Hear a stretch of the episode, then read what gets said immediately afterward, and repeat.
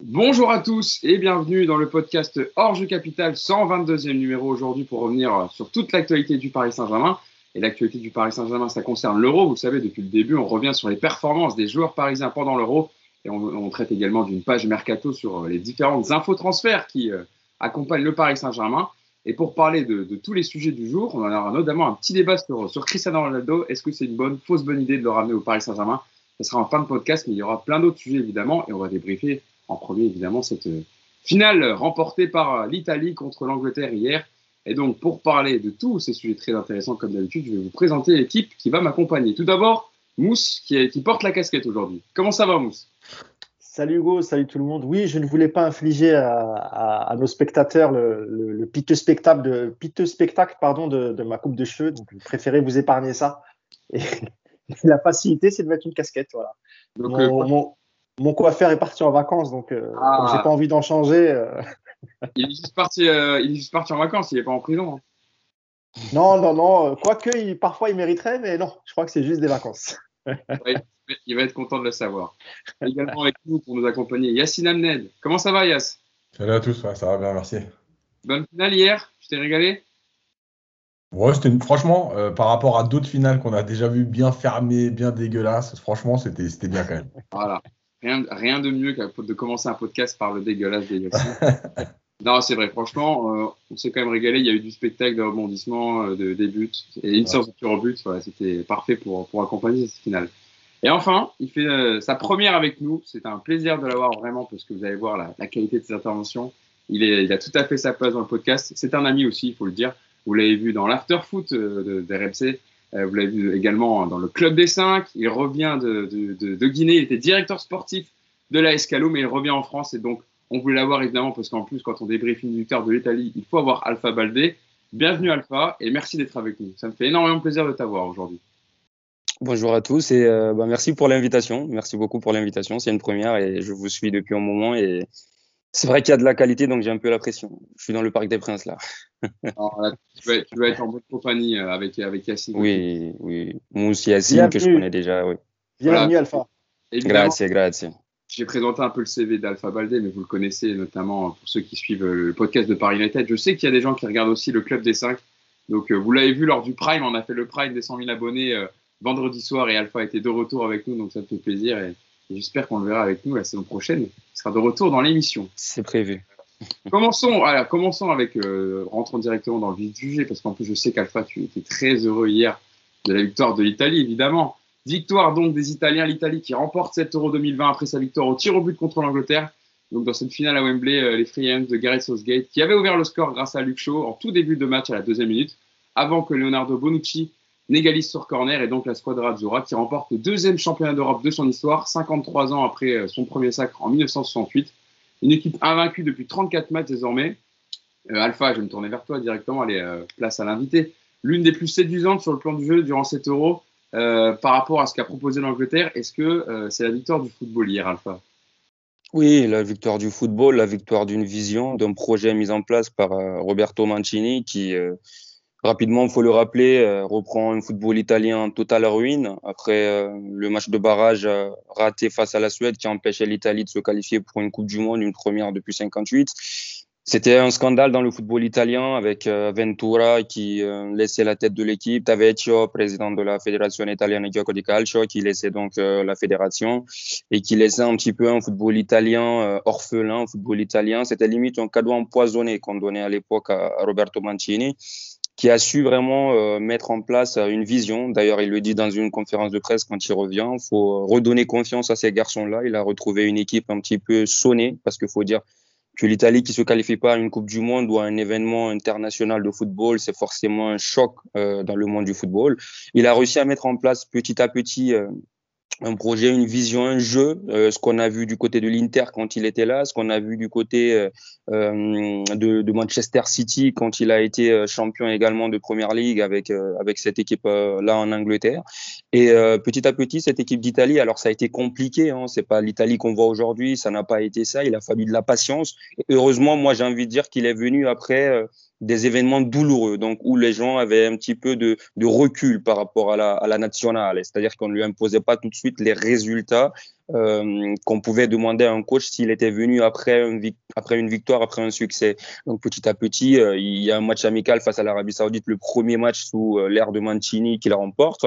Ensuite, à la défaite face à la France, c'était un match qui se joue à Nice, si je ne me trompe. Ensuite, il y a eu comme ça 5, 6, 7 matchs où l'Italie ne parvenait pas à gagner. Il y a eu cette défaite à laquelle j'avais assisté au Portugal à Lisbonne face au, ouais, face au Portugal dans le cadre de la Ligue des Nations. Un but à zéro, je pense, but de, but de Silva, André Silva. Euh, c'était compliqué, on ne voyait pas vraiment où voulait aller Mancini, on sentait qu'il avait une envie de faire du jeu, mais les résultats ne suivaient pas. On se posait la question est-ce qu'il fallait continuer avec Mancini? Il a essayé de relancer des joueurs comme Balotelli, il a fait confiance à des jeunes joueurs comme Donnarumma, comme Romagnoli, euh, comme euh, euh Locatelli. Euh, voilà, il a fait tourner comme ça plus d'une soixantaine de joueurs depuis qu'il a pris la nationale. Et ce qu'on est en train de voir aujourd'hui, ce 4-3-3, ça a été, ça a vu le jour limite en octobre 2018 face à l'Ukraine. Ce match nul en partout, même si en deuxième mi-temps ça a été compliqué face à cette équipe d'Ukraine. Euh, ensuite, voilà, c'est parti. Il y avait plus de plus de défaites. Cette équipe prenait de plus en plus confiance et, son discours la veille de la finale euh, est, est, tout simplement symbolique de la part d'un entraîneur italien qui disait euh, qu'on n'est pas à 90 minutes d'un sacre, on est à 90 minutes de continuer à prendre du plaisir dans ce tournoi. On sait que le discours italien, c'est plutôt on serait à 90 minutes de remporter un trophée parce que c'est la gagne et c'est le résultat qui compte dans ce football-là.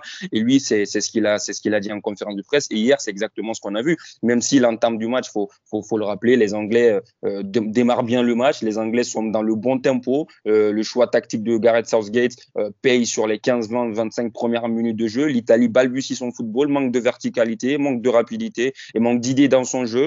Ensuite, on a vu cette Italie refaire de l'Italie de Mancini, c'est-à-dire revenir à ses fondamentaux, garder le ballon, jouer, prendre le dessus techniquement et dans la possession du ballon. Et ensuite, voilà, les individualités, quelques individualités, notamment l'une des plus grandes dans ce tournoi côté italien offensivement. Chiesa a pris les choses en main et euh, c'est parti aux séances de tir au. On a vu un excellent Donnarumma. On aura le temps de revenir sur tout ça dans ce podcast. Euh, Yacine, toi, comment tu l'as pris euh, cette finale? C'est vrai qu'on a vu les Anglais marquer rapidement. Alors, est-ce que peut-être ça a fait que les Anglais sont, bon, même si on n'a pas vu beaucoup de jeux de la part de, l'équipe de Gareth Southgate pendant cet Euro, mais ils sont restés un peu derrière, ils sont restés limite bloc bas avec Kane euh, très loin d'eux à 25 mètres de, ses buts.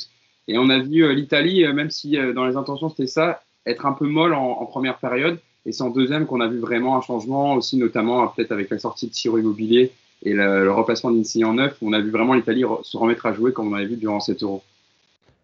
Ouais, en fait, c'est toujours, toujours spécial parce que c'est presque à chaque fois, enfin, on dit souvent que le premier but, quand il est marqué très vite, comme ça, il peut aussi te faire du mal. C'est compliqué à comprendre, mais en fait, c'est la vérité parce que quand tu n'as pas de principe de jeu, quand tout est basé sur la différence individuelle, parce que je rappelle que Southgate a quand même expliqué qu'il s'était inspiré de l'équipe de France 2018, etc.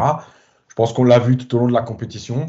Le but, de, le, but c'était, enfin le but, l'objectif c'était de pas prendre de but et euh, ensuite de miser sur Sterling, sur, euh, sur euh, Saka, suivant celui qui jouait sur Mount.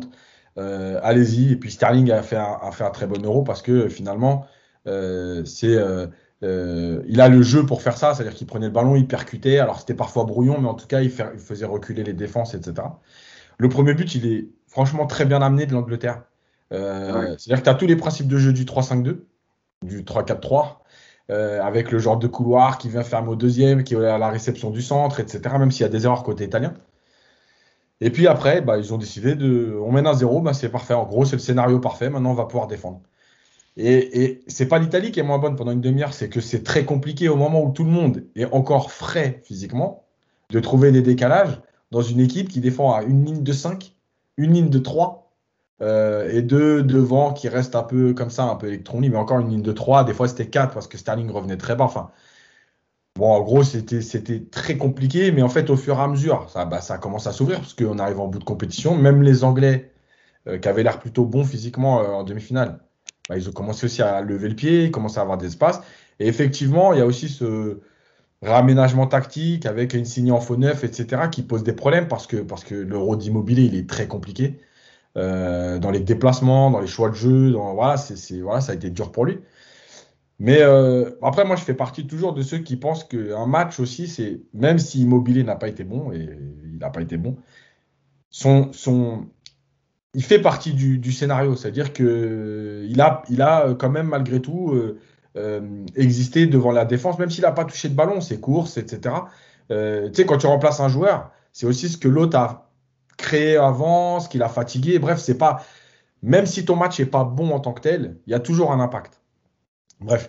Et voilà, et puis, et puis moi, je, moi, je suis surtout content pour une chose, c'est que, euh, bah, puisque Southgate s'est inspiré de l'équipe de France, s'il avait gagné, je pense qu'on était parti pour euh, une ou deux grosses compétitions où tout le monde se serait dit, OK, l'objectif, c'est d'abord de pas prendre de but.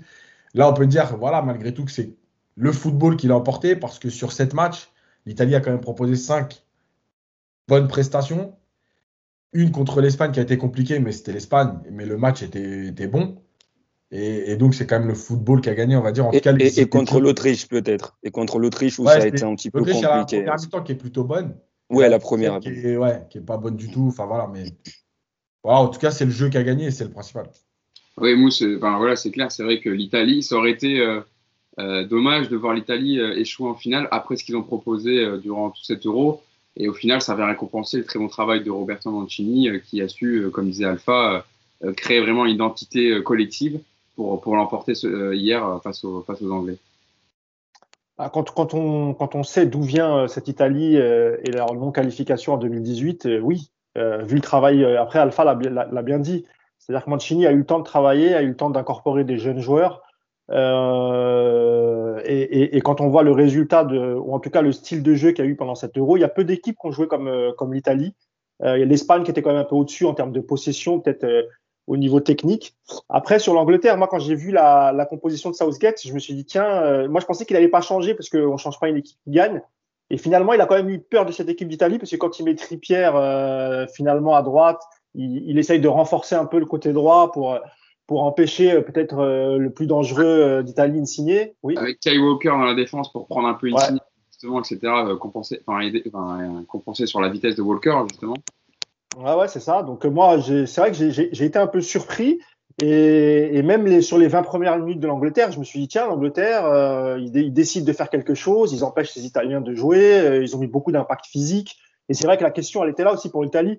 Euh, on savait que ça allait être un grand défi physique pour eux. Euh, quand tu vois les, les, les, milieux de terrain de, de l'Angleterre et le milieu de terrain de, de l'Italie, bon, tu te dis que physiquement, ouais, ça, ça, ça, va être compliqué. Quand tu vois les petites tailles, Verratti, Jorginho, Barella, Barella qui, qui dépasse pas les 1m80 face à Rice ou face à, à Calvin Phillips, ce genre de joueur, c'est les 20 premières minutes, ils l'ont bien senti. Et, et après, c'est vrai qu'on n'a pas compris, euh, on n'a pas compris comment, parce que au bout de 25 minutes, l'Italie en première mi-temps, ils ont commencé à remettre un peu le pied sur le ballon. Euh, C'était beaucoup mieux en deuxième mi-temps, mais, mais en fin de première, déjà, on, sentait que l'Italie revenait. Et, après, en deuxième mi-temps, honnêtement, moi, quand tu mènes un zéro, tu es à Wembley, tu es chez toi, et que tu, décides de conserver le score en ne jouant plus, as, comme disait souvent Yacine, tu respectes pas le jeu, et eh ben finalement, évidemment que c'est tout à fait mérité pour, euh, pour l'Italie de revenir au score.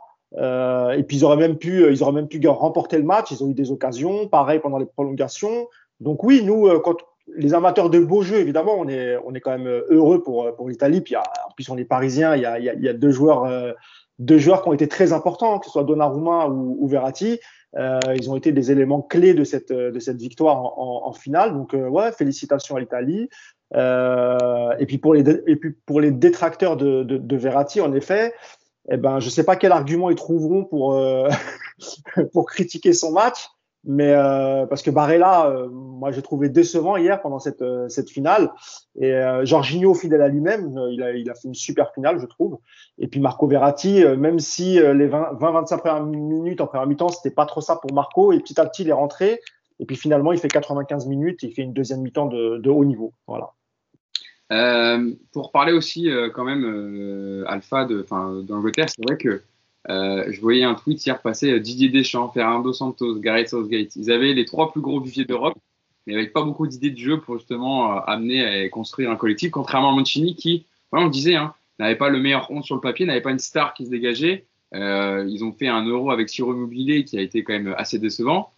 Eux, par rapport à l'effectif qu'ils avaient, et puis aussi, je pense, intégré dans les changements, de faire entrer Marcus Rashford et Jadon Sancho à la 120e minute pour tirer les pénalties un peu un manque de respect. Ça lui est revenu comme un boomerang à Gareth Southgate. C'est ce peu de changement, ce peu d'initiative, en tout cas dans la lecture du match, au moment où, par exemple, même, tu aurais pu faire rentrer un Jack Grealish pour apporter euh, offensivement et qui rentre pareil, lui, à la 99e minute dans les prolongations. Quoi.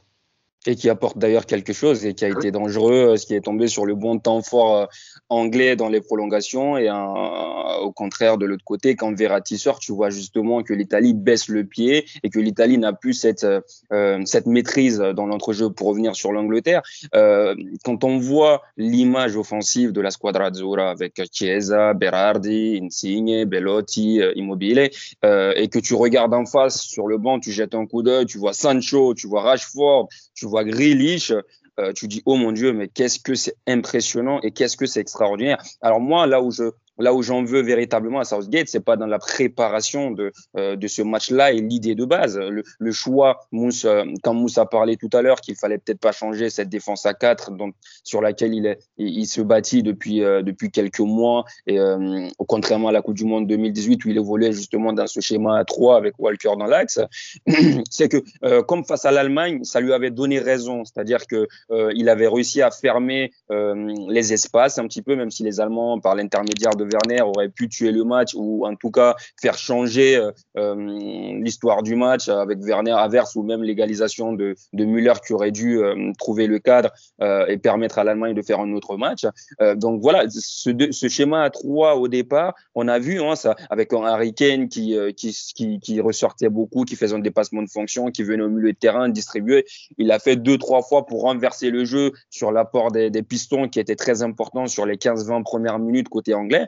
Moi, j'ai trouvé ça très intéressant parce que tactiquement, sur les 20-25 premières minutes, Southgate était au-dessus de ce que euh, de, de, de, de, Mancini et que cette équipe d'anglaise, euh, moi je pensais justement qu'elle allait chercher à faire un bloc médian, pas forcément un bloc très bas, euh, parce qu'elle n'avait pas forcément à craindre cette attaque de l'équipe d'Italie qui était qui semblait amorphe et qui semblait un petit peu fatiguée, notamment à l'image de Barella qui faisait pas ce dépassement de fonction et qui d'habitude on le connaît quand il a sa fraîcheur physique, va dans la moitié de terrain adverse et, et permet d'apporter cette course en verticalité.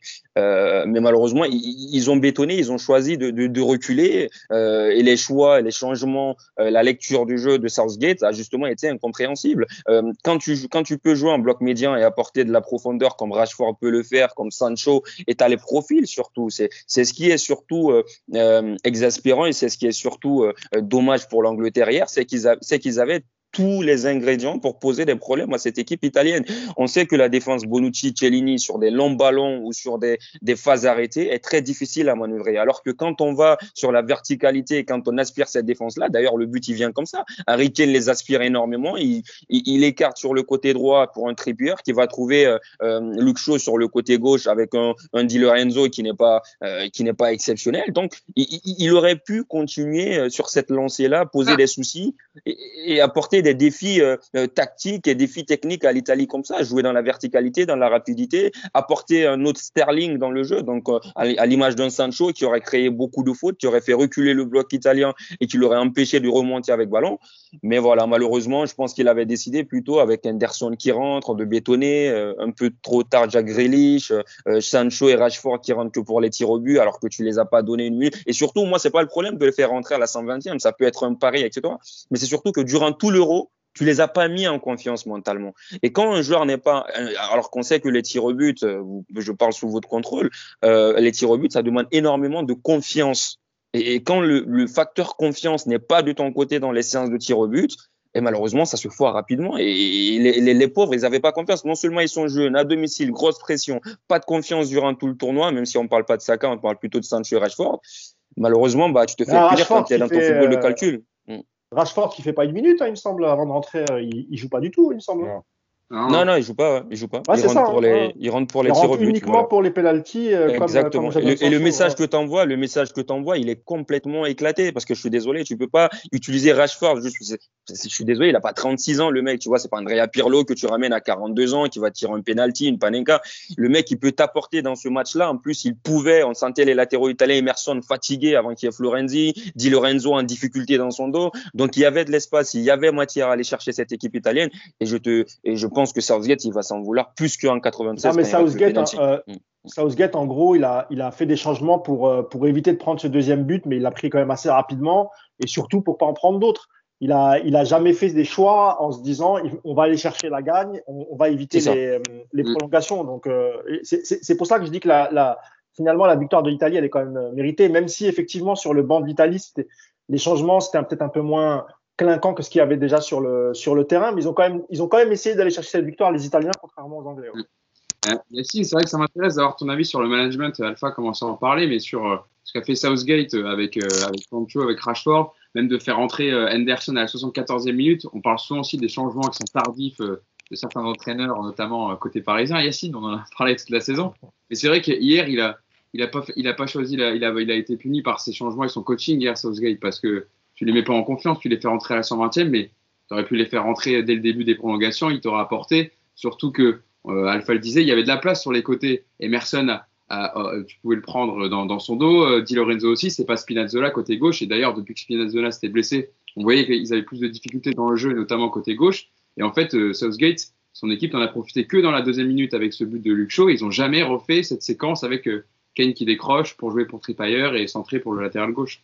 Ouais, parce que parce qu'ils avaient décidé qu'en menant, ils resteraient bas et solides euh, en se disant on prend pas de but puisque sur les cinq premiers matchs ils prennent zéro but.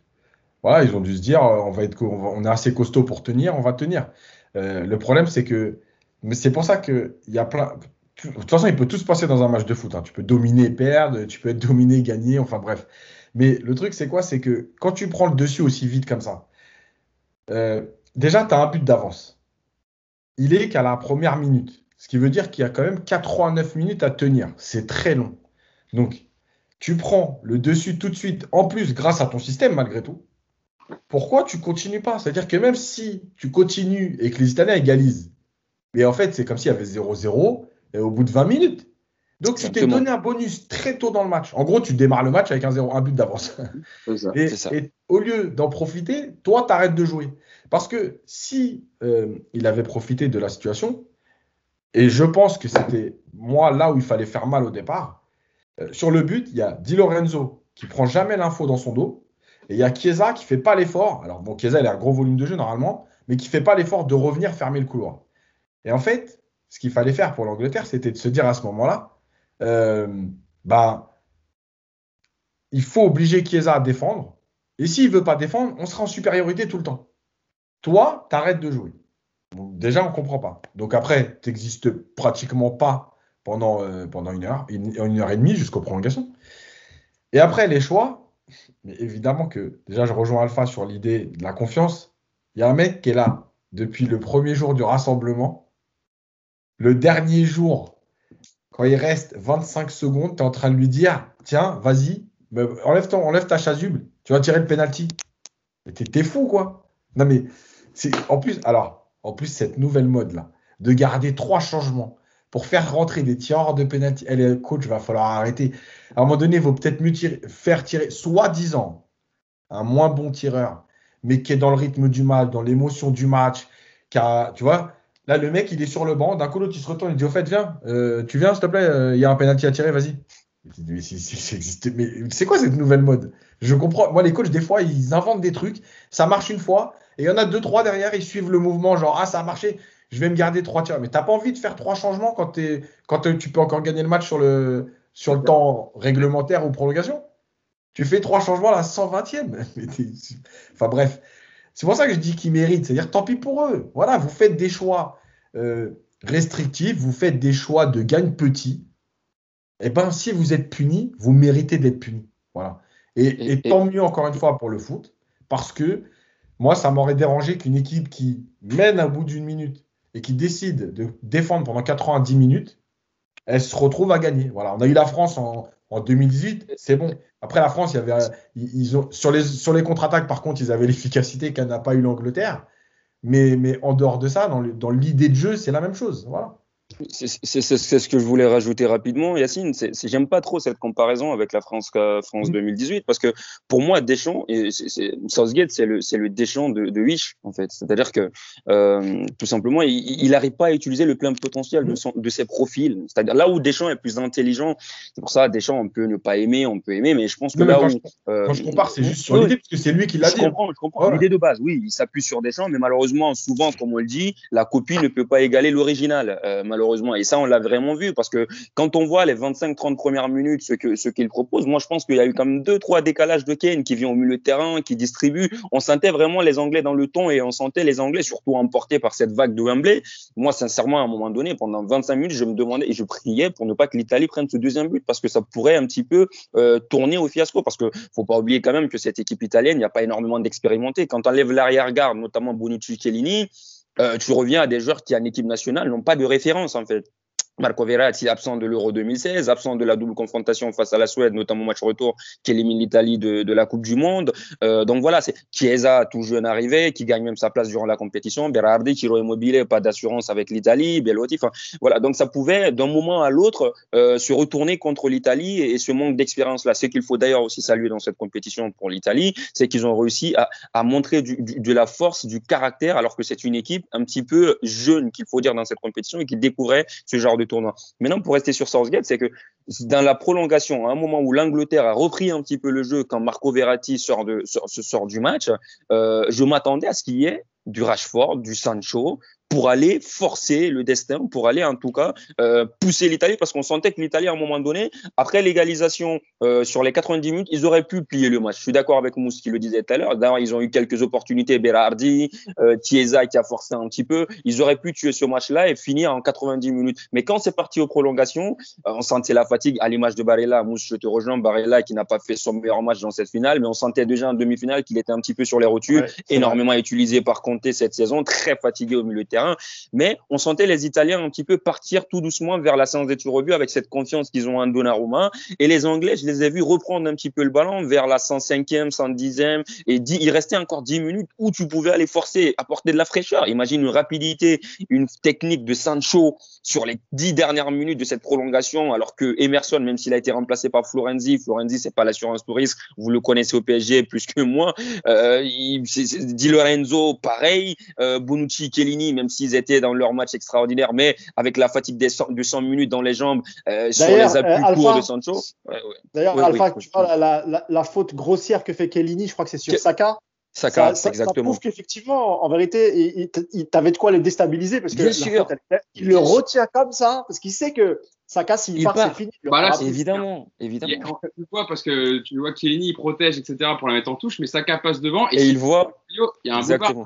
Et, et, il voit, et il voit que Saka arrive à la sauver, et Saka, il est en train d'accélérer. Et, et, imagine, tu, tu, tu rajoutais Sancho et Rashford dans le casse-tête italien à 100 minutes. Chiellini, il voit le banc, il voit Rashford et Sancho sortir, alors qu'il leur reste 10 minutes de tir au but. Qu'est-ce qu'ils doivent s'imaginer? Ils doivent se dire, oh, là, on est un petit peu dans des difficultés, il y aura de la vitesse, de l'accélération, avec un Grealish qui peut t'apporter des passes entre les lignes. Enfin, moi, je suis sincèrement, je suis, je suis très dégoûté par ce qu'a fait hier Southgate parce que tout simplement, comme le dit Yacine, comme le dit beaucoup de gens, il n'a pas respecté le football. Et surtout, moi, c'est pas le fait de jouer, d'avoir cette possession et tout ce qu'on veut. C'est surtout de pas avoir maximisé sur les profils qu'il avait, même en jouant dans un bloc médian après avoir ouvert le score deux minutes après le, le coup de sifflet, euh, après le début du match. Il ne pouvait pas proposer ce qu'il a proposé se contenter euh, de, et tout à l'heure c'est Moussou Yacine qui le dit parce que sa défense a été solide dans ce tournoi et, et se dire qu'ils vont rester sur cette solidité on ne sait jamais. Un but ça peut venir d'un contre son camp d'un coup de pierre Marco Verratti qui gagne un duel de la tête qui l'aurait écrit le script là avant la finale. Oui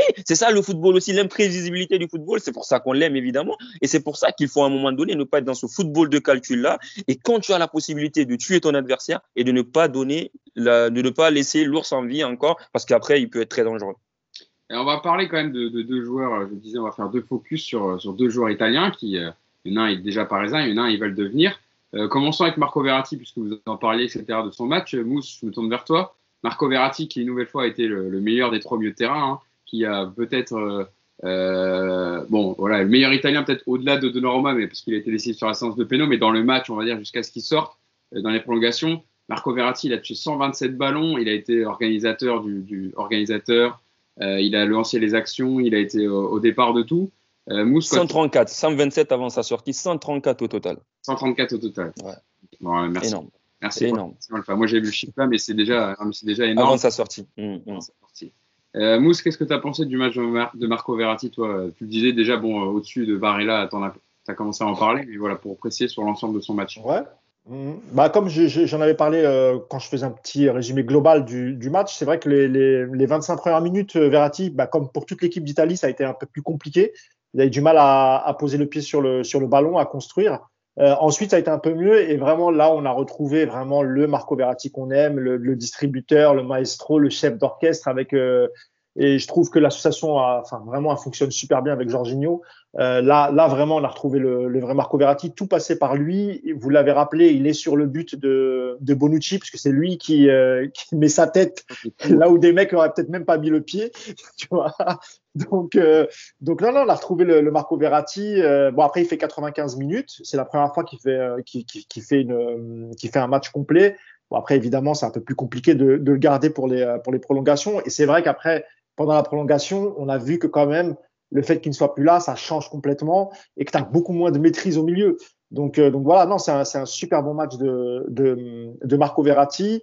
Euh, c'est vrai que Barella, euh, je pense que, comme l'a dit Alpha, depuis la demi-finale, c'était déjà un peu plus compliqué. Vu, le, vu la, générosité, la générosité qu'il a mis pendant tout cet euro, je pense qu'il y avait de la fatigue. Mais par contre, là où je suis agréablement surpris, c'est vrai que, que, Verratti, en deuxième mi-temps, même si en première mi-temps, pendant les 25 premières minutes, les, Italiens ils courent un peu derrière le ballon, ils ont du mal à mettre le pied dessus. Tu l'as, moi, je l'ai pas senti vraiment euh, fatigué, enfin, je l'ai pas senti euh, épuisé ou au bord de la rupture. Je pense, je pense sincèrement qu'il aurait même pu. Euh, c'était le dernier match, après c'était les vacances. Je pense qu'il aurait fait l'effort même pendant la, prolongation. Bon après Mancini, son rôle c'est aussi de, gérer les joueurs et tant mieux pour nous parce qu'il est, il est pas blessé. Donc comme ça il va pouvoir se reposer en vacances tranquillement et revenir en, pleine forme au PSG. Mais euh, non, chapeau parce que pour l'ensemble de son œuvre, j'ai envie de te dire, parce que quand tu reviens de blessure, que tu joues pas les deux premiers matchs, que ton remplaçant fait deux super matchs, que tu peux commencer, tu peux même commencer à douter sur le fait que est-ce que ton sélectionneur va te redonner la confiance, etc. Mais en vérité, Mancini, son, son plan de jeu, il l'avait dans, la tête. Il y avait, il y avait même pas de suspense pour lui. Il a mis Locatelli parce qu'il avait pas le choix, parce qu'il était privé de Verratti. Une fois qu'il a vu que Verratti, parce qu'il joue le troisième match qui est sans conséquence parce que l'Italie est déjà qualifiée, mais qui a, il, a, il a quand même cette qualité de jeu au milieu de terrain. Et je pense que dans sa tête, de toute façon, son plan de jeu, c'était vraiment Jorginho, Verratti et, et, et, Barella. Et il a eu raison. C'était son, c'était sa vision du jeu. Alors évidemment, en termes de gabarit, je l'avais dit tout à l'heure, physiquement, c'est un peu plus compliqué dans ce que tu vas proposer, surtout face à une équipe euh, comme, comme l'Angleterre. Mais il a tiré encore une fois son épingle du jeu, Verratti. Il a fait un, un super euro. Il a encore une fois, il a été un playmaker hier euh, avec Donnarumma. Ça a été un, des joueurs les plus importants du, match. Félicitations à lui. Et encore une fois, je suis content parce qu'il a tenu, pas de blessure. Physiquement, il a l'air d'être bien, il a affûté. J'ai hâte de le voir reprendre avec le, le Paris Saint-Germain.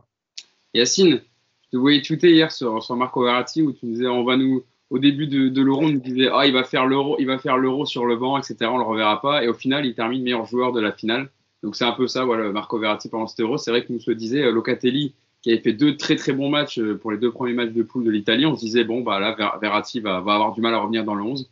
Et puis au final il l'a réintégré et ça a été euh, un des meilleurs de, depuis qu'il a retrouvé sa place de titulaire avec l'Italie. Ouais, ouais, et il y, y, a plein de choses dans, déjà dans ce qu'a dit Mousse, c'est-à-dire que Mancini en fait il a de toute façon toujours expliqué depuis qu'il est arrivé que Verratti c'était le profil de joueur qu'il aimait et qu'il l'alignerait, en gros, quoi qu'il arrive, entre guillemets. Euh, et, et, quand il le prend à l'euro, alors que Verratti a une entorse au genou et qu'il est en train de se remettre, quand tu vois la liste des 26, en fait, il n'y a que, entre guillemets, hein, ceux qui suivent pas l'Italie qui peuvent penser que Verratti jouerait pas. Parce que s'il le prend dans cet état-là, en disant déjà d'entrée que les deux premiers matchs, il sera pas disponible, donc tu perds quand même deux matchs. Tu sais même pas si tu vas sortir de la phase de poule à la base. Donc tu es là, tu prends un joueur qui va déjà rater tes deux premiers matchs de poule. Et tu le prends. Mais en fait, déjà, la confiance, elle est là. C'est-à-dire, en gros, j'ai écarté d'autres joueurs, mais toi, tu vas venir avec nous. Voilà. Et en gros, à partir du troisième match de poule, si tu es prêt comme c'est prévu, ben après, ce sera toi. Donc, ça, c'est la première chose. La deuxième chose, c'est que euh, on répète souvent, c'est la légende.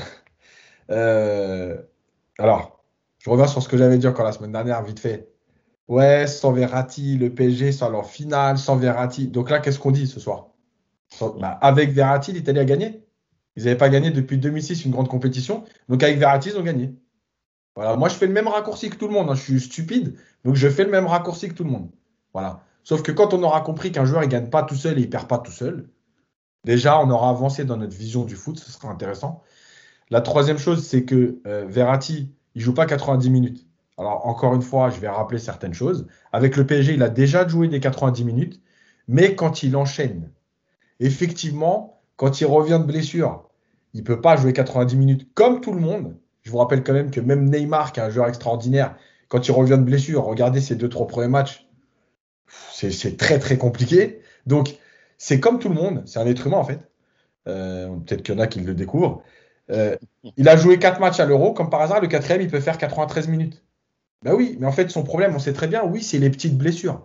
Et moi, j'ai déjà expliqué que l'hygiène de vie, bon, après, je ne vais pas dire le nom, pour ceux qui parlent, ouais, la cigarette et tout, si vous saviez le nombre de joueurs qui fument et qui fument plus que vous croyez, c'est-à-dire, je ne te parle pas de deux cigarettes, je te parle d'un paquet et demi, tout ça, c'est des bêtises. En fait, ils le payent en fin de carrière à 32, 33, 34 ans.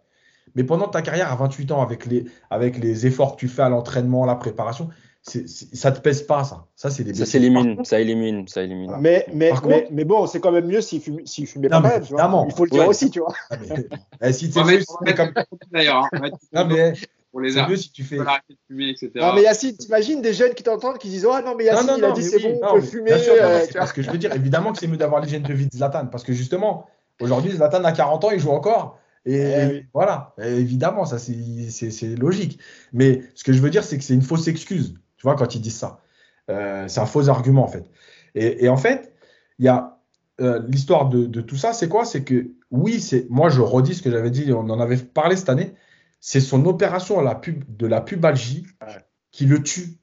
Il y a tellement de joueurs qui ne passent pas par l'opération parce qu'en fait, les il y a certains médecins qui aiment l'opération, il y en a d'autres qui sont contre. L'opération de la pubalgie, elle te permet de te soigner très vite. Et Verratti, quand il fait le choix, je vous rappelle à tous, c'était en 2016. Et en Il fait, fait tôt. il veut faire l'euro. Oui, parce qu'il veut faire l'euro. Et donc, il décide de l'opération. Mais cette opération, elle lui a fait plus de mal que de bien. Donc, voilà, bref. Et la dernière chose, ce qui est intéressant, c'est que là aussi, c'est malheureusement pour moi, je, je j'ai bu du petit lait pendant l'euro, c'était génial. Euh, c'est que on nous explique, ah ouais, mais le PSG, ils peuvent pas gagner. Il y a que des petits, il n'y a pas de grands costauds, il n'y a pas de mecs qui mettent des boîtes, il n'y a pas de Casemiro. Mais c'est, mais, mais c'est pas vrai. Encore une fois, comment Chelsea gagne la Ligue des Champions avec Kanté et Jorginho? Moyenne de, moyenne de taille, 1m22, 23. Non, mais même le grand Barça de l'époque, hein, Xavi, Ah Iniesta, oui. c'est pas des Ah, mecs qui font sûr, 1m80. bien sûr. euh, Et clairement, L'Espagne- dans l'esprit de l'Espagne. Mancini, voilà, dans l'esprit de Mancini, c'est un peu ça qu'il veut reproduire. C'est-à-dire, il prend Mais des petits gabarits, mais des mecs qui savent jouer au ballon. C'est des bons techniciens, des mecs qui vont pouvoir te faire tourner la tête au milieu de terrain parce que la pression, ça leur fait pas peur. Et c'est exactement ce que, ce que tu dis, Yacine. C'est-à-dire qu'il n'y a pas fait, besoin, il y a, y a pas besoin d'avoir euh, 10 Golgoth au milieu. Si tu as des mecs d'un mètre 65, 70, mais qui techniquement te sont 3-4 fois supérieurs, bon, bah voilà. Il y a ça, il y a, y a- juste sur l'Espagne, euh, la différence, c'est quand tu descends, on disait, ouais, Busquets, euh, euh, c'est un joueur un peu méchant, euh, qui fait plus d'un mètre 80. Donc, tu sais, toujours, on essayait de te trouver ce fameux truc. Mais en fait, le truc, c'est quoi? C'est pour terminer, c'est tu as trois milieux qui courent, qui défendent. Parce que contrairement à, encore une fois, la légende, Verratti, c'est le joueur qui court le plus au PSG en Ligue des Champions quand il joue. Quand il est sur le terrain, le temps passé sur le terrain, c'est lui qui court le plus. Euh, il- et là, en fait, avec Jorginho qui compense, etc., tu as des joueurs qui courent, tu as des joueurs qui savent lire le jeu, tu as des joueurs qui savent défendre intelligemment, qui sont quand même capables d'aller dans le duel, hein, mais c'est pas leur truc. C'est-à-dire qu'ils préfèrent lire le jeu et faire des interceptions, euh, euh, devancer un- le milieu de terrain adverse, plutôt qu'être dans le combat euh, pur et dur. Voilà. Et après, effectivement, quand ils ont le ballon, c'est autre chose aussi. Donc, voilà. Et même dans les 20 premières minutes, c'est vrai que Verratti a été un peu moins bien que sa deuxième mi-temps, par exemple. Mais c'est le seul qui a arrivé à trouver justement cette passe et qu'on arrive à trouver pour garder le ballon. Après, comme j'ai expliqué, c'est aussi une question de densité anglaise. hein. Trouver des, passes dans, quand tu as huit joueurs très rapprochés comme ça, c'est compliqué. Voilà, en tout cas, son euro, il est très bon. Voilà, il a prouvé, euh, s'il avait besoin de prouver, que il est capable de- d'évoluer à ce très haut niveau. Voilà, moi, je pense tout simplement qu'il faut se faire une raison et à un moment donné, Verratti, il faut peut-être arrêter de le faire jouer tous les matchs quand il est présent. C'est-à-dire que quand tu vas. à- à- bah, Il n'y a plus Dijon, donc désolé, on va plus pouvoir citer Dijon. Mais Il y a, il y a Clermont maintenant. voilà. quand tu vas à Clermont, quand tu vas à Brest, peut-être qu'à un moment donné, il fait partie de ces joueurs qui, quand tu t'as plié le match, fais le sortir. Oui, il faut ménager, il faut ménager, il faut faire souffler l'organisme. En plus, c'est un joueur qui peut être fragile. Voilà. Euh, c'est un joueur qui a besoin plus que d'autres de repos. Tout ça, c'est dans le management. Moi, je pense que c'est plutôt euh, dans l'intérêt. Mancini l'a fait hier, comme Mousse le disait. Moi, je pense qu'il pouvait encore taper quelques minutes et peut-être même aller au tir au but avec sa qualité technique. Mais Mancini sait que sur le banc, il peut le faire souffler, il peut apporter encore un autre milieu de terrain qui va avoir plus de fraîcheur peut-être que lui. Donc, euh, ça, ça, ça fait partie du management et je suis complètement d'accord avec Mousse. Après, moi, sur le débat Verratti, tu sais, moi, les débats des réseaux sociaux, c'est les gens ont un avis, ils veulent l'imposer, ils veulent pas changer. Et à partir de là, tu ne débats plus, tu n'es plus, tu es plus dans dans ce qu'on appelle la confrontation d'ego et la confrontation de connaissances. Alors que je pense, je suis désolé, si on était autant connaisseurs que ça, je pense qu'on serait approché par des staffs, des conférences internationales. Euh, voilà, enfin, moi, moi, je ne dis pas qu'on n'a pas de connaissances et tout. On fait ce qu'on aime, on parle de football parce que chacun peut en parler. Ça, c'est une petite parenthèse. Mais il faut que chacun accepte de, de se respecter dans ses avis et que surtout, on essaie de voir la crédibilité ou l'idée caché derrière ce qu'on dit au lieu d'aller dans un combat de d'ego. De, Donc sur Verratti, tout le monde sait que sur certains matchs, on nous bassine avec des faux arguments. L'Italie n'a pas gagné. Moi, d'ailleurs, je suis très content que cette anomalie ait été réglée entre guillemets parce que euh, c'est vrai qu'avec la sélection, la squadra Azzurra, c'est ce qui se disait aussi en Italie. Il n'a pas de référence forcément avec cette équipe nationale-là. L'Euro 2016, il était attendu. Malheureusement, il n'est pas là. Tu rappelles cette euh, opération euh, pubalgie et il n'a pas pu revenir. En, la Coupe du Monde, je le disais tout à l'heure, le, le, match à qualification, il n'était pas là face à la Suède. Il n'a pas pu aider l'équipe nationale. Les deux premiers matchs, il n'était pas là. Le monde a découvert Locatelli et c'est là où je te rejoins un petit peu. Ceux qui ne suivent pas la squadra se sont dit ah bah tiens, il y en a un qui est plus bon que Verratti, etc. Ils ont oublié tout ce qu'a mis en place Mancini depuis qu'il est là en 2018. C'est-à-dire que c'est des profils différents et c'est là où je suis d'accord avec toi. Je ne vais pas répéter ce que tu as dit. Mancini a mis en place une squadra azzurra joueuse, une équipe d'Italie. C'est la première fois d'ailleurs qu'une équipe d'Italie remporte un tournoi Euro ou Coupe du Monde en marquant 13 buts c'est-à-dire que c'est le jeu qui était le maître mot de cette équipe d'Italie. Et pour faire du jeu, tu as besoin d'un joueur comme Marco Verratti. Et Locatelli, Barella, ce sont des profils qui sont plus dans la verticalité, qui vont aller plus vers la moitié de but adverse, qui vont aller chercher devant la surface adverse. Euh, on a vu l'entrée de Locatelli face à l'Autriche, on voit les matchs de Barella avec l'Inter. Euh, donc voilà. Donc c'est ce qui d'ailleurs entre guillemets euh, explique le fait que Mm. D'ailleurs, Alpha, il me semble qu'avant l'arrivée de Mancini, euh, Verratti, il n'est pas titulaire indiscutable dans la squadra. Il n'est pas indiscutable. Hein. Voilà, donc ça, ça, prouve déjà que dans le projet de jeu, euh, avant l'arrivée de Mancini, on considérait Verratti peut-être comme un bon milieu de terrain, mais peut-être pas celui qu'il fallait pour l'Italie aussi. Tu vois. Exactement, et surtout qu'il avait un petit peu déçu sur certains matchs. On attendait vraiment comme le futur Pirlo, tu sais, ce débat futur Pirlo qui s'est posé en Italie. Après son départ euh, en Italie, parti au PSG, on l'attendait à la Juve. Donc, entre guillemets, les gens ont arrêté de suivre forcément ce qu'il faisait. Donc, Verratti, c'est c'est le genre de joueur clivant. C'est un profil clivant. Il faut que soit dans un match, il te fasse une ou deux passes décisives pour dire qu'il a fait un bon match. Ou alors, s'il fait 134 euh, ballons touchés comme hier, personne n'en parle. 94% de passes reçues, personne n'en parle. 8 duels gagnés, c'est le meilleur total dans le match, personne n'en parle. Moi, je suis désolé. Euh, cet, euro-là, le premier match qu'il fait face au Pays de Galles, il est, présent sur le but de Pessina, son coup franc atterri dans les pieds de Pessina. Euh, le match qu'il fait face aux Belges, extraordinaire. Le match qu'il fait face à, face à l'Espagne, ça a été dans un registre compliqué, mais on sait qu'en plus de ça, il s'est étoffé, donc il arrive à faire le pressing, il arrive à récupérer les ballons, comme hier où il gratte huit ballons. Donc moi, je suis désolé. Et s'il y a un mot qui résume Verratti hier, c'est symbole. C'est le symbole de la domination italienne. C'est-à-dire que pendant les 25 premières minutes, quand on n'a pas vu Verratti, l'Italie n'a pas existé dans son logiciel. Et comme Massine le disait tout à l'heure, dans le logiciel Mancini, c'est la possession, c'est le jeu, c'est les attaques placées. Et hier, Verratti a symbolisé cela parce que il était entre guillemets sur la même ligne. Moi, j'ai beaucoup observé, j'ai revu le match. Il était en début de match sur la même ligne que euh, Giorgino. Il se marchait un petit peu sur les pieds. Et vu que Barella, dans son jeu de verticalité, n'arrivait plus parce qu'il était fatigué, on ne voyait pas de présence un peu plus haut sur le terrain de lien entre euh, Insigne, Verratti ou Barella, bah, Verratti il a pris le flambeau, il est remonté un peu plus haut. Jorginho a pris le, le relais derrière avec Bonucci et on voyait beaucoup plus des combinaisons de Verratti entre les lignes et c'est lui qui a sonné un petit peu le réveil italien. À la 45e, c'est lui qui envoie un coup franc un peu dangereux dans la surface. Vers la fin de la première mi-temps, c'est lui qui fait un tir qui est écrasé. Mais on savait qu'il avait de l'envie, il avait cette, cette idée-là de partir dans la moitié de terrain adverse. Et hier, moi, je suis désolé, si, si on a regardé l'Italie dans ce tournoi-là et qu'on va tirer comme conclusion que oui, il y avait d'autres, etc., et tout ce qu'on veut, c'est qu'on est de mauvaise foi tout simplement sur Marco et qu'on ne veut pas reconnaître l'extraordinaire joueur qu'il est et euh, qu'il va devenir certainement avec euh, la maturité et l'expérience qu'il a glanée dans ce, dans ce tour-là. Euh, dernier focus sur, sur le match. Après, on passera aux, autres débats parce qu'on a énormément encore de sujets à débattre. Je sais qu'évidemment, il y avait beaucoup de choses à dire sur cette finale. Et parlons de la prestation quand même de, de Didi Donnarumma. Euh, Alpha, je vais revenir à toi. On ira voir Mousse et, et Yacine dessus parce que on, en a déjà parlé plusieurs fois depuis le début qu'on fait les podcasts sur, sur l'Euro. Mais hier, Ouais, Donnarumma, il a reçu bon, le trophée de meilleur joueur cet euro déjà, décisif sur les tirs au but une nouvelle fois de Sancho et Saka. Il avait déjà été décisif contre l'Espagne. Euh, je tweetais hier à Alpha, il arrive dans la peau d'un champion d'Europe en titre, euh, avec le statut de meilleur joueur du tournoi. Euh, bon courage à Pochettino pour la gestion avec Keller Navas cette saison. Quel est ton regard par rapport à, la gestion que va devoir faire Pochettino avec Keller Navas qui a été un des meilleurs gardiens du monde sur la saison et Donnarumma qui arrive en lumière, quoi, tout en lumière, quoi franchement compliqué. Je pense que c'était le meilleur, euh, le mauvais, le plus mauvais timing ou le plus mauvais scénario en tout cas qu'on aurait pu écrire pour Pochettino et pour le PSG. Euh, moi, Donnarumma, euh, c'est un joueur que je suis depuis très longtemps, que là je voulais, qui euh, qui était au Milan, qui n'était pas forcément l'assurance tout risque. Ça, faut se le dire. C'est-à-dire qu'il il, il, arrivait de ces moments où il sortait de son match, où il était coupable sûrement d'une d'une bévue, de deux bévues par match. Il n'était pas concentré. Il y a eu une période aussi de prolongation. Il y a eu une période très compliquée avec ses dirigeants aussi à deux ans. À chaque été, c'était le cas Donnarumma à Milan. C'est-à-dire que c'est le Donnarumma Gate à chaque moment à Milan, à Milanello. Donc ça pouvait trotter un peu dans sa tête. Mais dans ce euro-là, à 22 ans seulement, on a vu un garçon plein de maturité.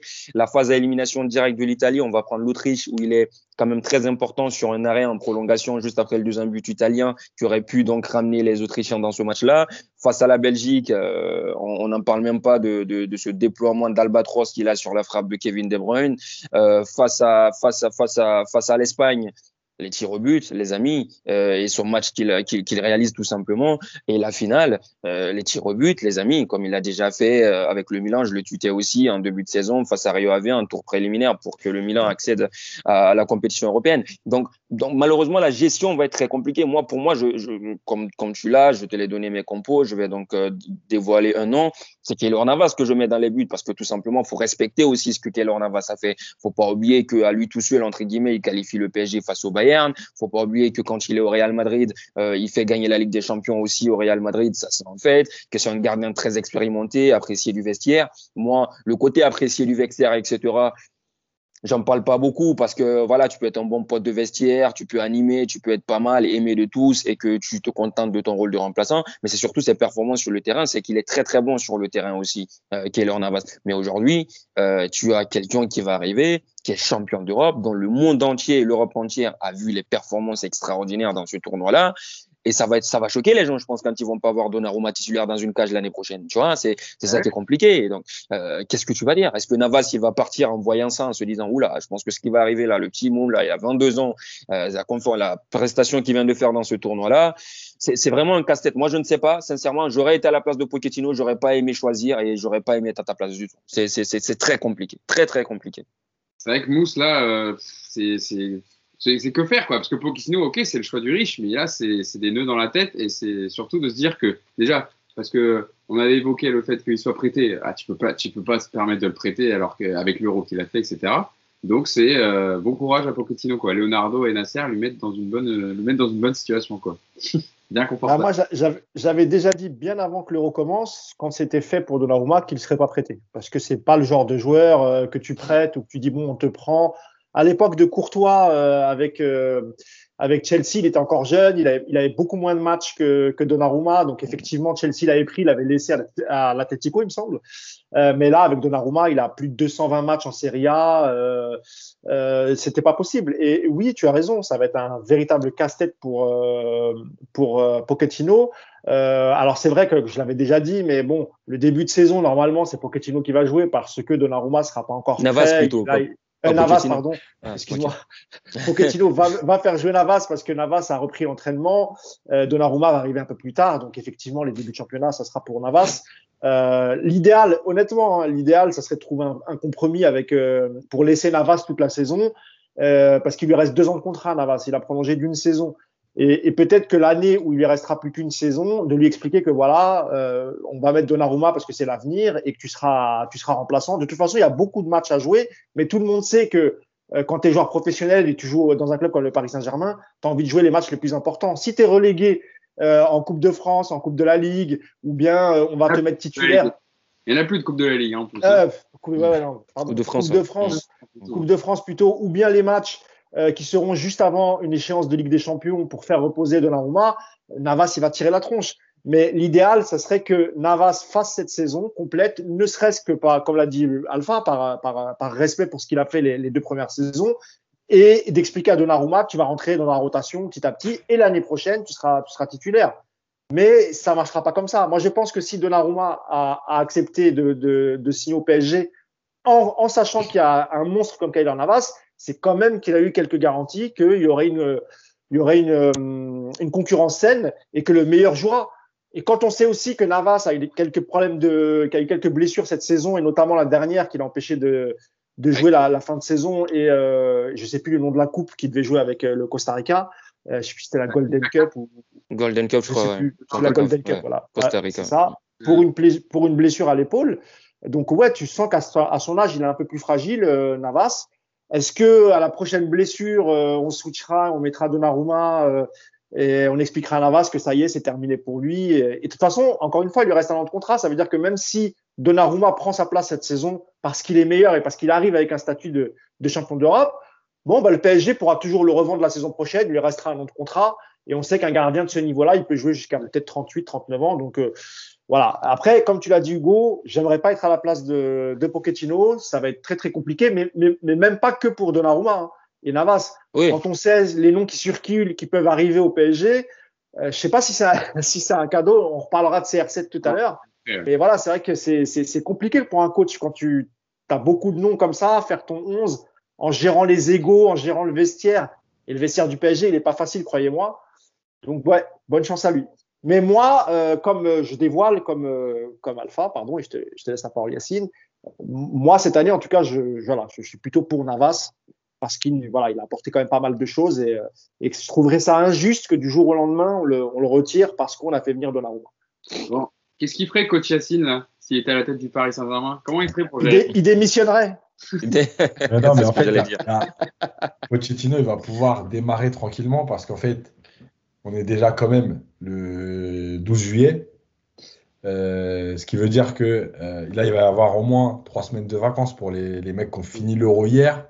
Après, il y a la préparation. Le championnat de France reprend le 8 août. Donc, en fait, Navas n'a pas, n'a pas été avec son pays pendant la trêve. Il a pu se reposer. euh, il a repris avec tout le monde. Donc, en fait, le début de saison, c'est écrit, c'est Navas. Voilà, le temps que tout le monde arrive.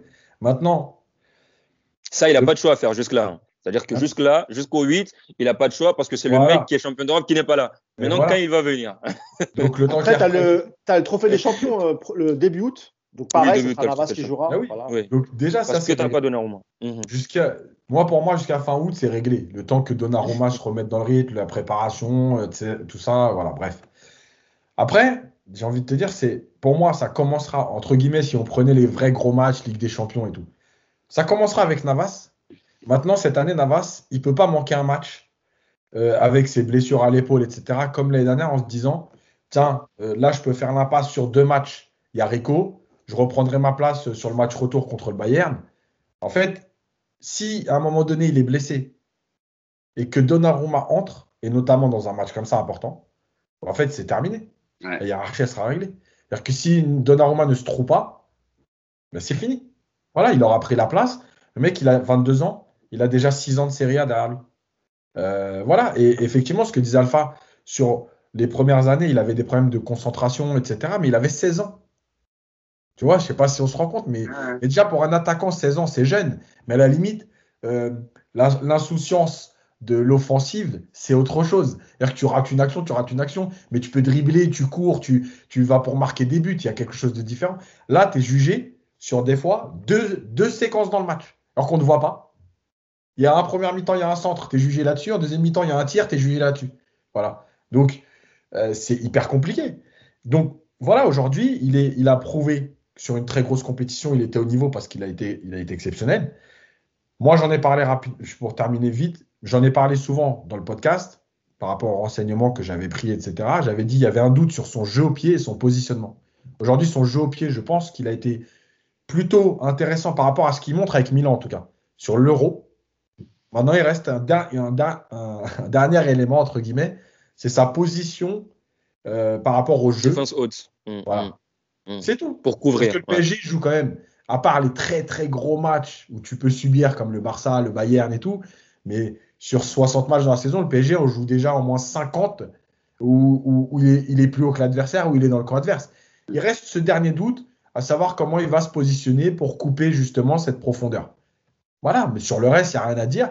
Et sur le reste, sur la ligne, bah, il est de la qualité des gardiens italiens. Je veux dire, l'école italienne sur la ligne, on la connaît hein, depuis, depuis, depuis très longtemps. Ça a toujours été le point fort des gardiens italiens aussi. D'ailleurs, franchement, quand tu vois sortir, par contre, vraiment, il, est impressionnant. Il est immense. Non, c'est un truc de fou. C'est vrai qu'Alpha disait un albatros, mais c'est vrai que sur la frappe de De Bruyne, il va la chercher. Mais... Ah il va très très vite pour un grand gardien, il va très très vite au sol. Au sol, exactement. Et, c'est l'une de ses qualités. Avant qu'il le signe au, PSG, enfin, il n'a pas encore signé, mais avant qu'on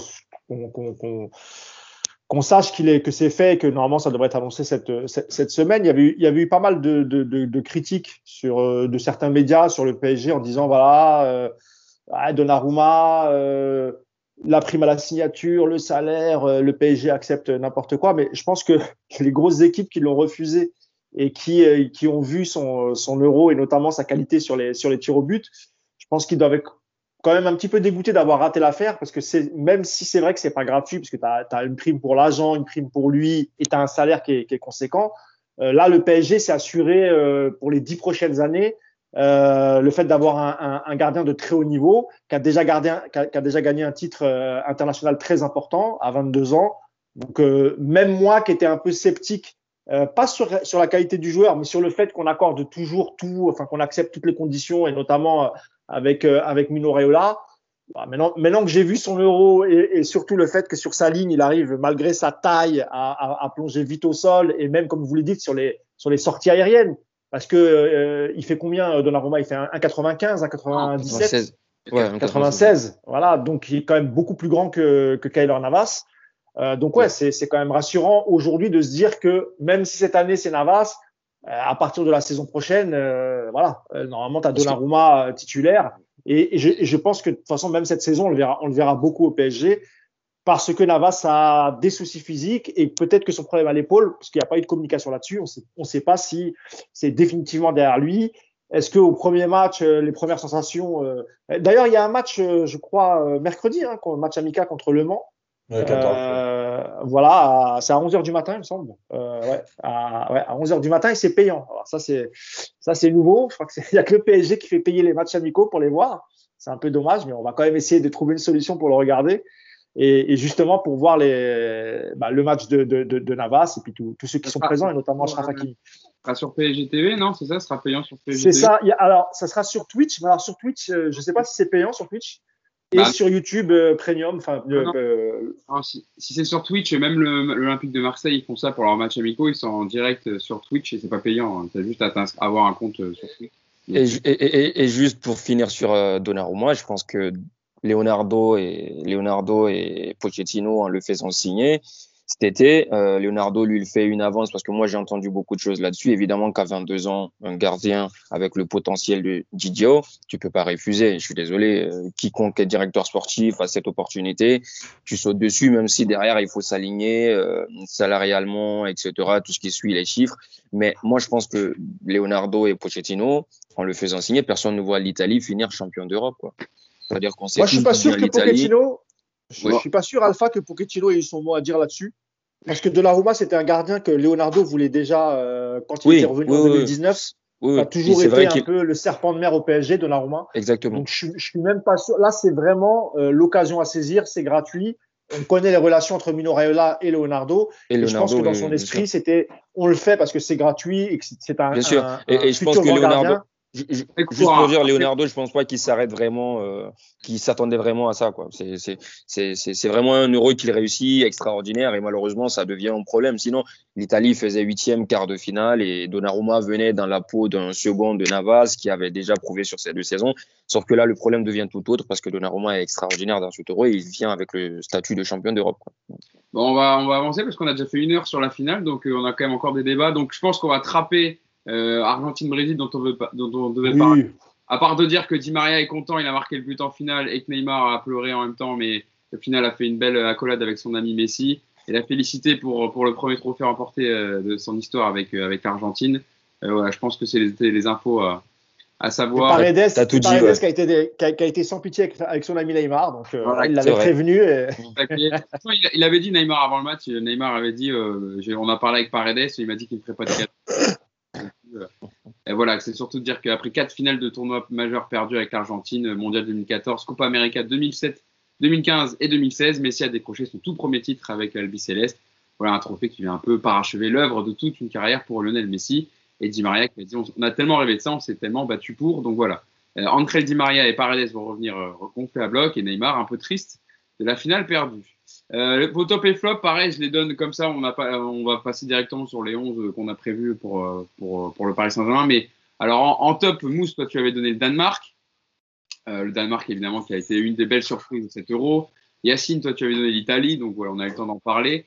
Et Alpha, toi tu t'en as parlé un peu aussi. Tu, as pris un joueur, c'est Federico Chiesa un attaquant de 23 ans de la Juve, qui a marqué deux buts euh, devant cet euro, mais qui a fait une belle finale aussi. Quelle activité, quelle énergie. C'est lui qui a plusieurs fois sonné à révolte, euh, et donc Federico Chiesa que tu mets dans tes tops. Et en flop, Mousse, t'as mis l'Allemagne. Qui Je l'ai donné avant la finale. Hein faut préciser, s'il te plaît. Je l'ai donné avant la finale. J'aurais demandé, demandé aux chroniqueurs de me filer leur top et flop avant la finale. Donc euh, voilà, Yacine. déjà... Les gens ne pensent pas que j'ai choisi parce qu'ils ont gagné. Oh, l'opportuniste de, l'opportunisme de Yassine. Euh, et dans les flops, euh, Mousse, tu m'avais donné l'Allemagne, qui a été éliminée 2-0 contre l'Angleterre en huitième de finale. Euh, Yacine, bon, la France, hein, éliminée au tir au but par la Suisse en huitième. Et Alpha, pareil, une autre équipe éliminée euh, en huitième de finale, c'est les Pays-Bas, éliminée 2-0 par les Tchèques en huitième également. Donc voilà pour vos tops et flops. Mais je voulais qu'on avance un peu parce qu'on a des sujets très intéressants à aborder maintenant. Juste avant aussi de passer à vos, à vos 11, Michel Baker, hein, c'est l'info transfert de, cette matinée. Euh, Mitchell Baker, l'arrière gauche hollandais du Paris Saint-Germain, qui devrait quitter donc la capitale, direction le Bayern Leverkusen. Euh, visite médicale aujourd'hui, pas de précision pour l'instant sur le montant du transfert. Et le PSG qui aurait une clause de priorité euh, pour éventuellement le racheter euh, à l'avenir. Donc voilà, Mitchell Baker, qui, je sais que c'est Nicolas Puravo qui est souvent avec nous, sera très très triste d'apprendre cette nouvelle, mais on ne pourra plus commenter les performances de. d'ailleurs, Hugo, euh, d'ailleurs, Hugo, Nicolas est à l'origine de la clause voilà, pour faire revenir Baker. Hein, ça. c'est en plus d'être président du fan club de Michel Baker, c'est devenu aussi son agent. Il est passé devant Mino Raiola et c'est lui qui a mis cette clause pour possiblement le racheter si Baker expose en Bundesliga avec avec le Bayern Leverkusen. donc voilà, il Paris doit dégraisser. Donc voilà, c'est un premier, euh, un premier, une première vente, en tout cas pour le Paris Saint-Germain, durant cet été 2021. Euh, donc, le, le, thème qu'on va aborder maintenant dans le podcast. Je vous ai demandé à chacun de me donner votre 11 en l'état actuel avec les recrues parisiennes de ce mercato et avec euh, les forces en présence de la saison dernière, évidemment. Yacine, je vais commencer avec toi? Yacine, toi, tu m'as donné un 4-2-3-1. Euh, je te laisse me donner la compo. Tu veux que je te... Allez, je te laisse me donner la compo? Euh, toi aussi, tu as choisi Navas. Voilà. Au moins, vous êtes partis, je vous dis juste, euh, spoil, les trois, vous êtes partis sur Kader Navas. Pas de Donnarumma, euh, titulaire. Ah, on n'est pas, on pas des ingrats, nous. Voilà. Yacine, je te laisse m'expliquer ta, ta, compo, tu me donnes ton 11 et pourquoi ce 4-2-3-1 pour l'instant? Alors, je suis parti sur le 4-2-3-1 dans l'idée que, de toute façon, Pochettino, c'est un système qu'il apprécie, qu'il veut mettre en place et, et donc je vois pas pourquoi d'un coup il changerait. Même si, avec aujourd'hui, avec les recrues, ils s'offrent d'autres possibilités. Maintenant, je pense qu'au départ, ce sera comme ça. Donc ce sera euh, Bernat et Hakimi sur les côtés. La charnière, ce sera pour moi Marquinhos, Ramos. Donc Kimpembe. Ouais, mais je parle là des gros matchs. Hein. Parce que ah. je ne peux pas dire sur tous les, tous les matchs, il va y avoir ah, de changements. Je pense que, un peu à l'image d'Emery, c'est possible que la charnière. C'est le 11 type, quoi. Voilà. C'est voilà. pour vous, quel 11 vous coucheriez sur le paperboard voilà. Ah, ouais, sur un gros match. Voilà, sur un gros match, si tu veux. Voilà. Euh, au milieu, donc j'ai mis euh, Verratti et Gay euh, parce, que, euh, parce que je pense que Vainaldum jouera plus haut parce qu'il est capable d'avoir cette activité de venir dans les trois du milieu, voilà. Et je pense que j'ai la même compo que Yacine là, c'est bon. Voilà, voilà. Je, je pense que tu peux sauter ma partie. Il a les mêmes explications que moi. tu, les ai données hier en privé. c'est bon. Et pourquoi Verratti? Parce que moi, je pense que euh, quand je, je, je revois, j'ai revu certaines séquences du match contre City, et en fait, je pense qu'à un moment donné, quand le PSG est en difficulté contre City, euh, Pochettino aurait dû réagir en mettant Verratti plus bas pour sortir en deuxième mi-temps du pressing. Et je pense que Verratti, à l'image en fait de ce qui fait avec l'Italie, c'est-à-dire que tu as Jorginho et Verratti capables d'organiser le jeu. Si tu arrives à faire sortir de Jorginho, Verratti va évoluer un peu plus haut pour euh, être entre les lignes. Si à un moment donné, Jorginho est bloqué, comme c'est arrivé contre l'Autriche, je crois, eh ben, Verratti va venir plus bas pour être le deuxième meneur, entre guillemets, puisque le premier ne peut pas organiser le jeu. Voilà, c'est mon idée de, du jeu. Donc Gay pour l'activité, etc., avec Wijnaldum. Après Gay, euh, Paredes, mais en tout cas Gay au départ, sur la fin de saison, il n'y a rien à dire. Et devant, bah, Mbappé, Di Maria, euh, Neymar, euh, avec Mbappé plutôt axial. Voilà. Ok. bon, Alpha, je vais venir vers toi parce que voilà, tu l'as compris, hein, je, vous, en parlais tout à l'heure, c'est Alpha et Yacine qui ont exactement la même compo, le même 11. Mais Alpha, tu vas nous donner tes arguments à toi aussi. Pourquoi euh, le choix de ce 4 Un coach et un directeur sportif. Voilà, ça se rejoint. Je pense que je pense que ça va être ma prochaine euh, recrue quand je vais aller en dîner. Euh, non, non, mais c'est quasiment les mêmes arguments qu'on a. C'est-à-dire Ramos aujourd'hui, on va pas le présenter. Qu'est-ce que ça vaut Ramos vraiment D'ailleurs, c'est quoi? C'est 4 Ligues des Champions, 5 Ligas, 2 Coupes du Monde, 1 Euro?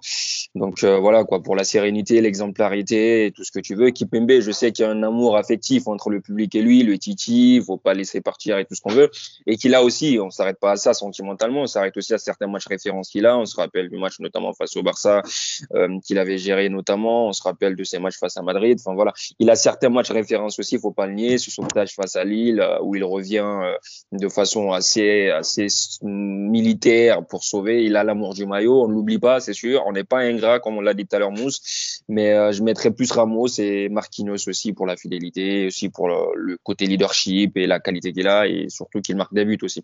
Ça te fera deux défenseurs centraux comme ça qui vont te marquer beaucoup de buts. C'est pas mal.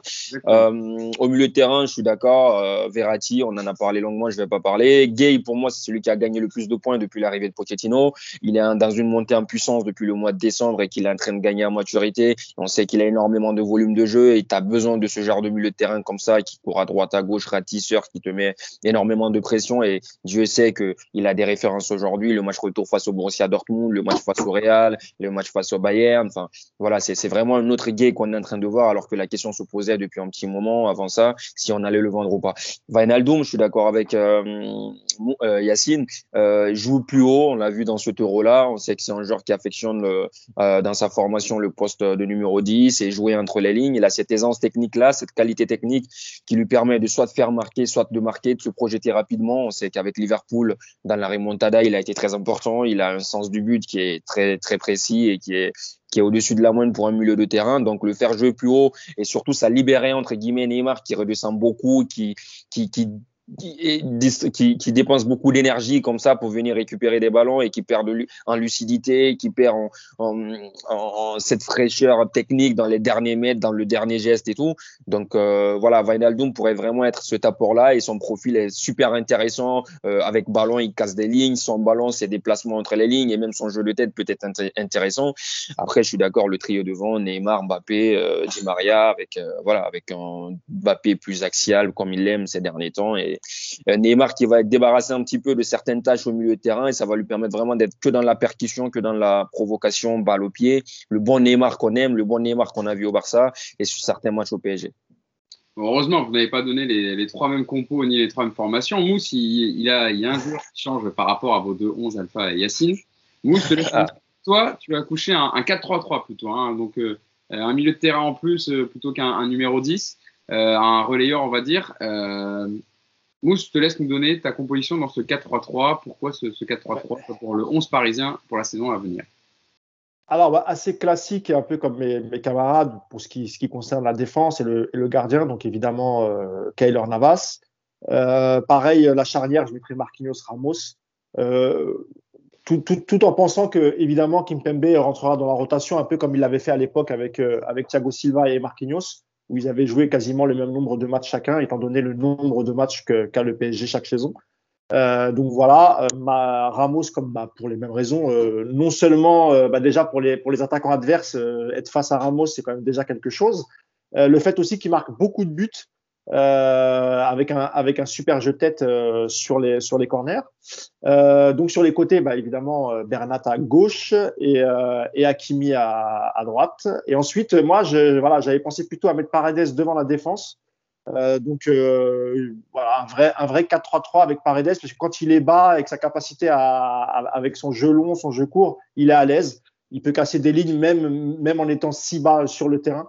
Et en plus, avec, avec Vinaldoom, Vinaldoom pardon, et, et Verratti, je pense que voilà, il y a trois joueurs de ballon, c'est un milieu. Et, et, et, puis Paredes, il a ce côté un peu garce qu'on aime bien avoir au PSG, euh, que qu'avait qu'avait aussi euh, Thiago Motta, euh, en plus vicieux peut-être que, que, que, Paredes, mais bon voilà.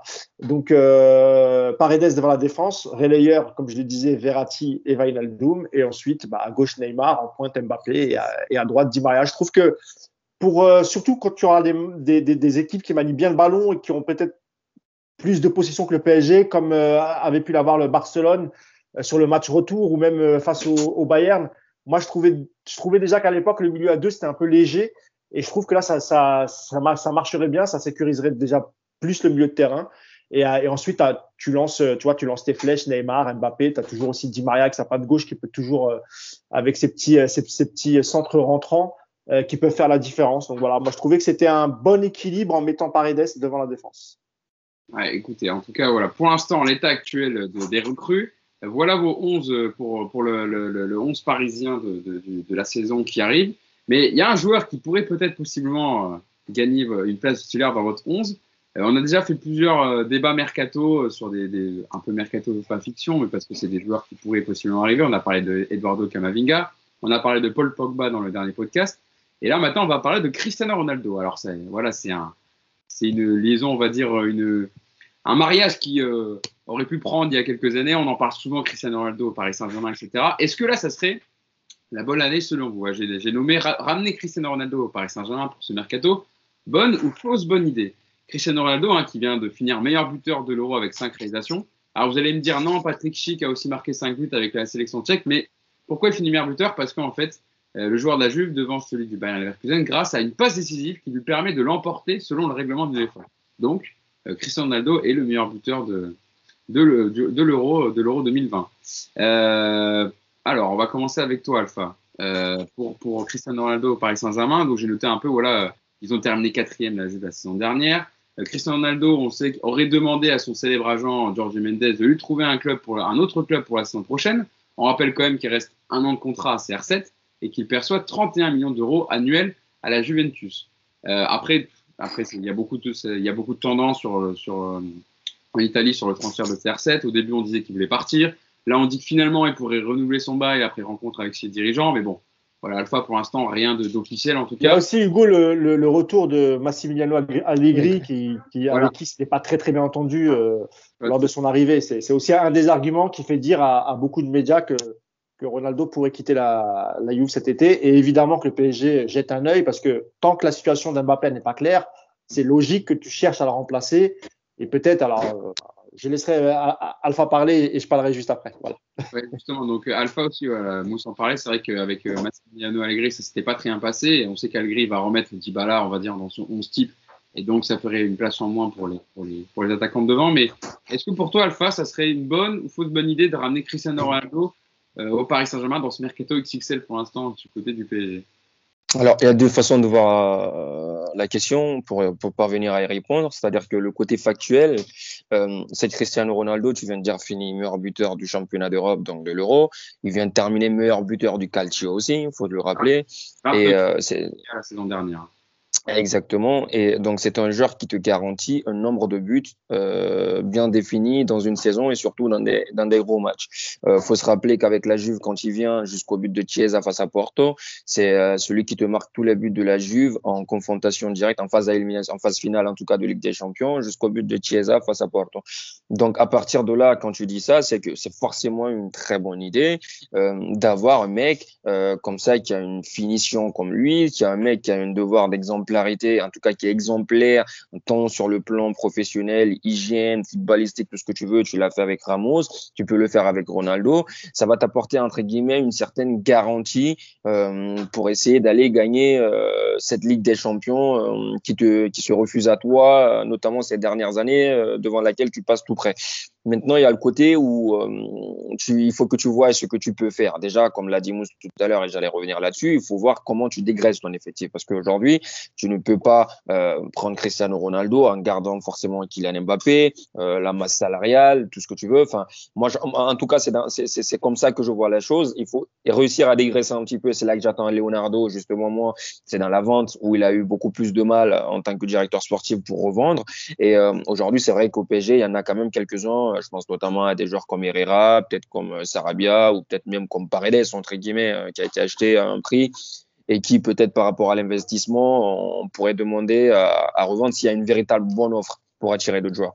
Maintenant, Ronaldo aujourd'hui dans le jeu, c'est pas forcément ce qu'il y a le mieux. Euh, ça, malheureusement, faut pas se mentir, depuis euh, quelques temps, notamment euh, quelques années avant son arrivée à la Juve, encore plus à la Juventus. Et, et, moi, je dirais par contre, l'avantage qu'a le PSG, c'est l'animation autour de lui. Voilà, c'est l'entourage. C'est-à-dire que c'est les joueurs qui sont autour de lui. Euh, contrairement à la Juve où t'as pas de joueur de classe mondiale, au PSG, tu auras un Neymar pour l'accompagner tu auras, auras, un Di Maria pour l'accompagner, tu auras un Wijnaldum pour l'accompagner, tu auras un Marco Verratti. C'est beaucoup plus en qualité individuelle et en termes de talent, euh, en termes d'impact dans le jeu que ce qu'on a du côté de la Juventus. Et ça pourrait réussir à Cristiano Ronaldo, lui sourire et permettre donc à Ronaldo d'apporter au PSG euh, ce qui peut lui manquer dans les gros matchs. On se rappelle tous de, euh, de ce match extraordinaire qu'il fait face à l'Atlético Madrid au match retour après la défaite du 0 au Wanda Metropolitano de la, de la Juve.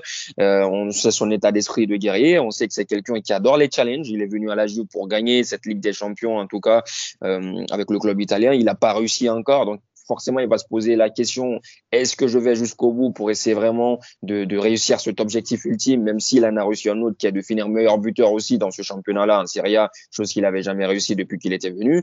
Est-ce qu'il va se dire clap de fin Je viens au PSG qui a peut-être entre guillemets plus de chances aujourd'hui, on va se dire la vérité, de remporter une Ligue des Champions que la Juventus. Et on sait qu'il a envie de la gagner avec un autre club que le Real Madrid aujourd'hui pour vraiment boucler la boucle. Donc moi, je dirais que c'est une bonne idée. Moi, je dirais que c'est une bonne idée parce que, euh, comme je l'ai dit, euh, c'est un mec qui est quand même capable de te mettre beaucoup de buts. Faut pas l'oublier. Euh, il l'a prouvé avec le Portugal. C'est un mec qui est capable de te sortir de situations inconfortables. C'est un mec qui sera bien utilisé, bien accompagné avec le 11 qu'a le PSG avec les joueurs qui sont autour de lui au PSG.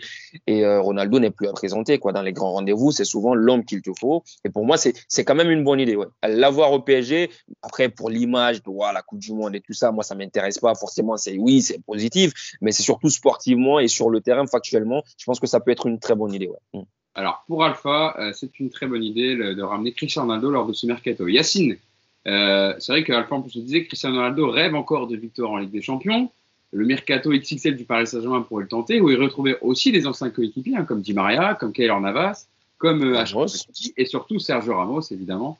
Euh, c'est vrai que Yacine, il y a des arguments, en tout cas sportifs, pour le convaincre de venir au Paris Saint-Germain, mais évidemment, c'est aussi lié à la question du transfert de Kylian Mbappé. Oui, après, après je pense qu'il y, y, a aussi des interrogations sur quel est son poste aujourd'hui, où est-ce qu'il est le meilleur? Est-ce que réellement ce serait en tant qu'avant-centre? Ou est-ce que c'est quand il part malgré tout du côté gauche, même si en fait, euh, il est, il, même quand avec le Portugal et tout, des fois il part du côté gauche, il se recentre très vite. Maintenant, tu lui demandes moins d'efforts. Donc il faut aussi adapter euh, tactiquement ton équipe avec un joueur qui va moins défendre. Moi, le truc, c'est quoi? C'est que dans la configuration du PSG aujourd'hui, euh, moi, je ne le prendrais pas. Que les choses soient claires, Ronaldo, le niveau, la carrière, euh, l'exigence. Et effectivement, il y en a certains, par contre, en termes d'exigence, s'ils le voyaient, je pense qu'il faut qu'ils se mouillent la nuque avant de rentrer dans le vestiaire parce que ça risque de leur faire très très mal. Et, euh, et ça peut être aussi un très bon modèle, comme l'a été Zlatan au départ. Zlatan, c'est que, on l'a répété mille fois, mais c'est lui qui a amené le professionnalisme dans le vestiaire du PSG. Euh, voilà, c'est clair et net que ce soit au niveau des repas, au niveau de la muscu, au niveau de, des soins, etc. Voilà. C'est pas pour rien qu'il joue encore aujourd'hui à 40 ans. Euh, Maintenant, le problème du PSG, c'est que tu as déjà des joueurs qui, euh, tu dois adapter à un système, etc. Moi, je parle tout le temps de respect du jeu et je parle tout le temps de collectif. Et aujourd'hui, le problème de Ronaldo, c'est que, faut le reconnaître, malgré tout, il n'a pas l'activité qu'il avait avant. Euh, il a 36 ans quand même. Et donc, qu'est-ce que tu fais? Est-ce que tu adaptes tu prends Ronaldo et tu adaptes le jeu à Ronaldo, avec ce que j'ai expliqué, les compensations au milieu, le fait qu'il fasse moins d'efforts dans le contre-pressing, etc. ou est-ce que tu lui demandes à lui de s'inscrire dans ce qui se fait aujourd'hui?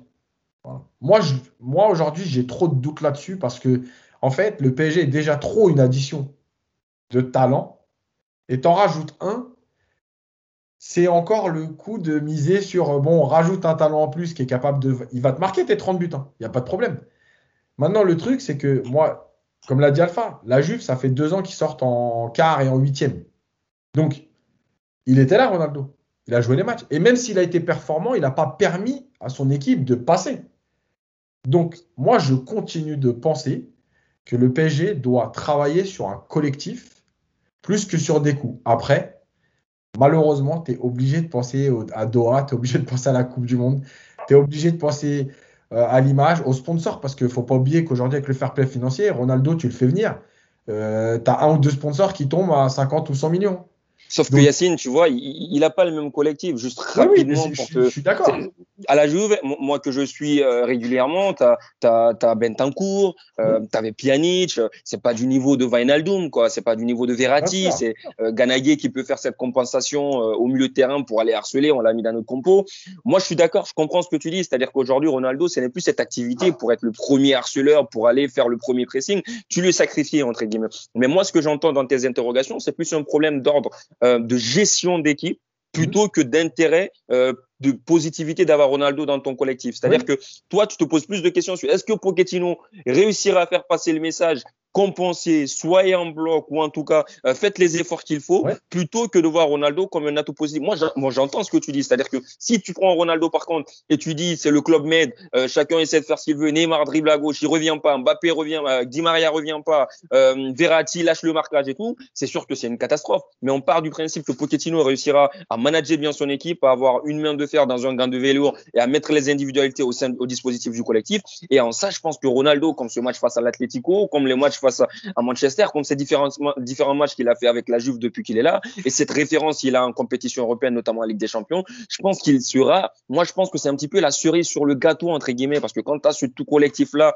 quand tu as ces joueurs autour de lui, il ne peut que te magnifier les peu de ballons qu'il va avoir. Regarde le Portugal, euh, les, les, de ballons qu'il a eu devant, quand il y a eu Renato Sanchez ou quand il y a eu un semblant de jeu, il a réussi, lui, à, porter cette équipe comme ça, à marquer cinq buts, et, voilà. Après, moi j'entends tes interrogations qui sont plus que légitimes. Hmm.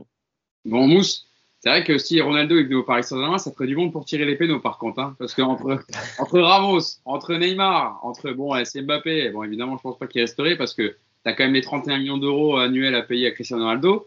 Mais Yacine aussi en parlait euh, au niveau marketing, image. C'est sûr que pour Doha, avant la Coupe du Monde au Qatar en 2022, d'avoir Ronaldo, tu mets Ramos, Neymar, euh, Marquinhos, Ronaldo sur ton affiche, euh, voilà, ça, ça peut rapporter des millions quand même.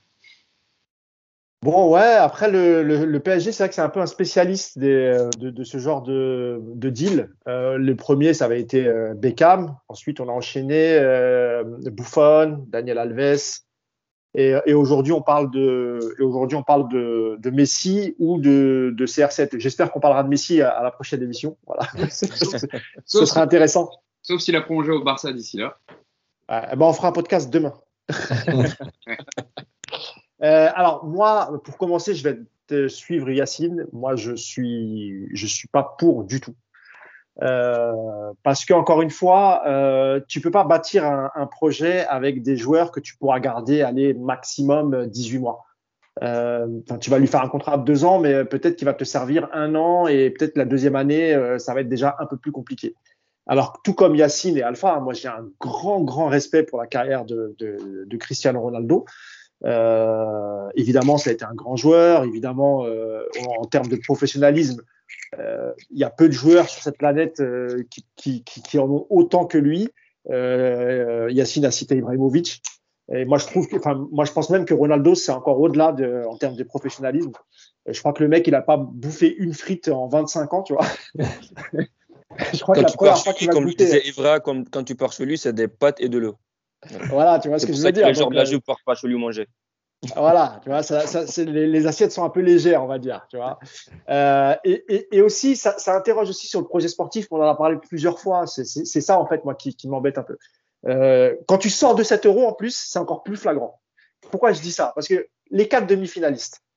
Euh, regardez l'effectif des quatre demi-finalistes. Que ce soit le Danemark, l'Angleterre, euh, l'Italie et, euh, Pardon Espagne. Et l'Espagne, pardon. Ouais, euh, regardez les joueurs qui ont marqué euh, de leur empreinte 7 euros.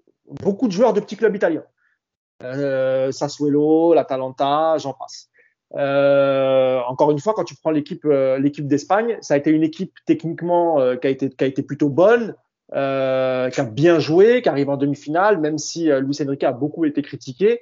Mais Yacine, c'est vrai, il avait il avait corrigé le tir parce qu'on avait été peut-être un peu dur, mais quand je, réécoute les paroles de Yacine dans le précédent podcast, il a pas tort. C'est vrai qu'on a été un peu dur avec l'Espagne parce qu'en termes de jeu, elle a même surclassé l'Italie euh, pendant la demi-finale. Ce que je veux dire par là, c'est qu'en fait, quand est-ce que le PSG va vraiment avoir tu vois, des, scouts, une vraie cellule de recrutement pour aller chercher des joueurs de collectif? D'accord? Et, et, on a l'impression que le PSG, euh, chaque année, et ça c'est le modèle du Real Madrid en fait, hein, chaque année, il faut que tu fasses kiffer tes supporters. Il faut que tu essayes de ramener un grand nom. que ton coach soit d'accord ou pas. Parce que moi, tout à l'heure, on parlait des, des difficultés de, de, de, gestion pour Pochettino, Deka, euh, Donnarumma et Navas. Mais imaginons, parce que pour moi, Ronaldo, s'il vient, c'est uniquement en cas de départ d'Mbappé. Hein. C'est ah bah, impossible qu'il vienne. Voilà. Sinon, tu peux pas le faire jouer. Voilà, exactement. Donc, faisons, faisons du foot fiction. Imaginons qu'Mbappé euh, s'en aille, enfin, refuse de prolonger et que du coup le PSG décide de, le vendre cet été pour pas perdre d'argent, et d'accord, et tu fais venir, tu fais venir Ronaldo. Bah, c'est, c'est, c'est, pour moi, c'est, c'est voilà, c'est encore une fois, c'est la négation du projet du projet sportif. Ça veut dire que pendant un an ou deux, jusqu'à la Coupe du Monde au Qatar, ce que tu disais, Alpha, euh, c'est vrai que pour nous, nous on s'en fout, mais pour le PSG, eux, c'est incroyable d'avoir Ronaldo tout en organisant cette Coupe du Monde au Qatar et pouvoir utiliser l'image de tes joueurs pour faire la promotion du, du Qatar, c'est très très important. Mais en termes de, de, de sportivité, qu'est-ce que tu fais? C'est-à-dire que tu vas t'appuyer sur un joueur qui a, qui a quel âge il a maintenant? 38, 36, 37, 36 ans? Tu ne peux pas t'appuyer sur ton projet sportif sur un joueur qui a 36 ans, même si, vous l'avez dit tous les deux, il marquera des buts, il fera lever les, les supporters euh, euh, dans les tribunes, ça, il n'y a pas de souci. Mais après, tu fais quoi? Et pendant ce temps-là, les autres équipes qui ont des meilleures idées, qui dépensent un peu moins d'argent, arrivent à construire un, un vrai collectif. Parce que tous les joueurs qui ont brillé pendant cet euro, pour, pour, pour que Sassuolo, enfin des équipes comme Sassuolo, l'Atalanta ou d'autres équipes, comment ils vont faire pour les retenir? Ça va être impossible. La chance qu'ils ont peut-être, c'est que on a une année de crise et les clubs n'ont pas beaucoup d'argent, mais la cote qu'a pris ces joueurs-là, elle est incroyable et elle est méritée surtout. Parce que c'est des joueurs qui vont véritablement t'apporter un plus. Et c'est pour ça que je dis que moi, j'ai, moi, en cas de départ d'Mbappé, euh, si je devais en choisir un, j'irais pas prendre euh, Ronaldo. J'essaierai d'aller faire Haaland, tu vois, j'essaierai de, de prendre un joueur qui va pouvoir te permettre pendant plusieurs années euh, de progresser et pourquoi pas t'approcher de, de, de, tes rêves les plus fous. Et Ronaldo, encore une fois, pour moi, ça sera, ça serait un recrutement d'image et ce serait, ce serait tout sur un, sauf un recrutement sportif. Et dernièrement, encore une fois, pour Pochettino, alors c'est un problème de riche certes, mais moi je trouve que ce serait quand même un problème d'avoir à gérer Ronaldo, et Neymar en même temps. Déjà que c'était difficile de gérer Mbappé et Neymar. Là, si tu si en plus Ronaldo, moi, je pense que ça va être compliqué. Et encore une fois, j'ai un très, très grand respect. C'est un énorme, c'est un monstre, euh, Cristiano Ronaldo. Mais, mais, mais je pense que peut-être qu'au départ du Real, il y a deux ans, je t'aurais dit oui.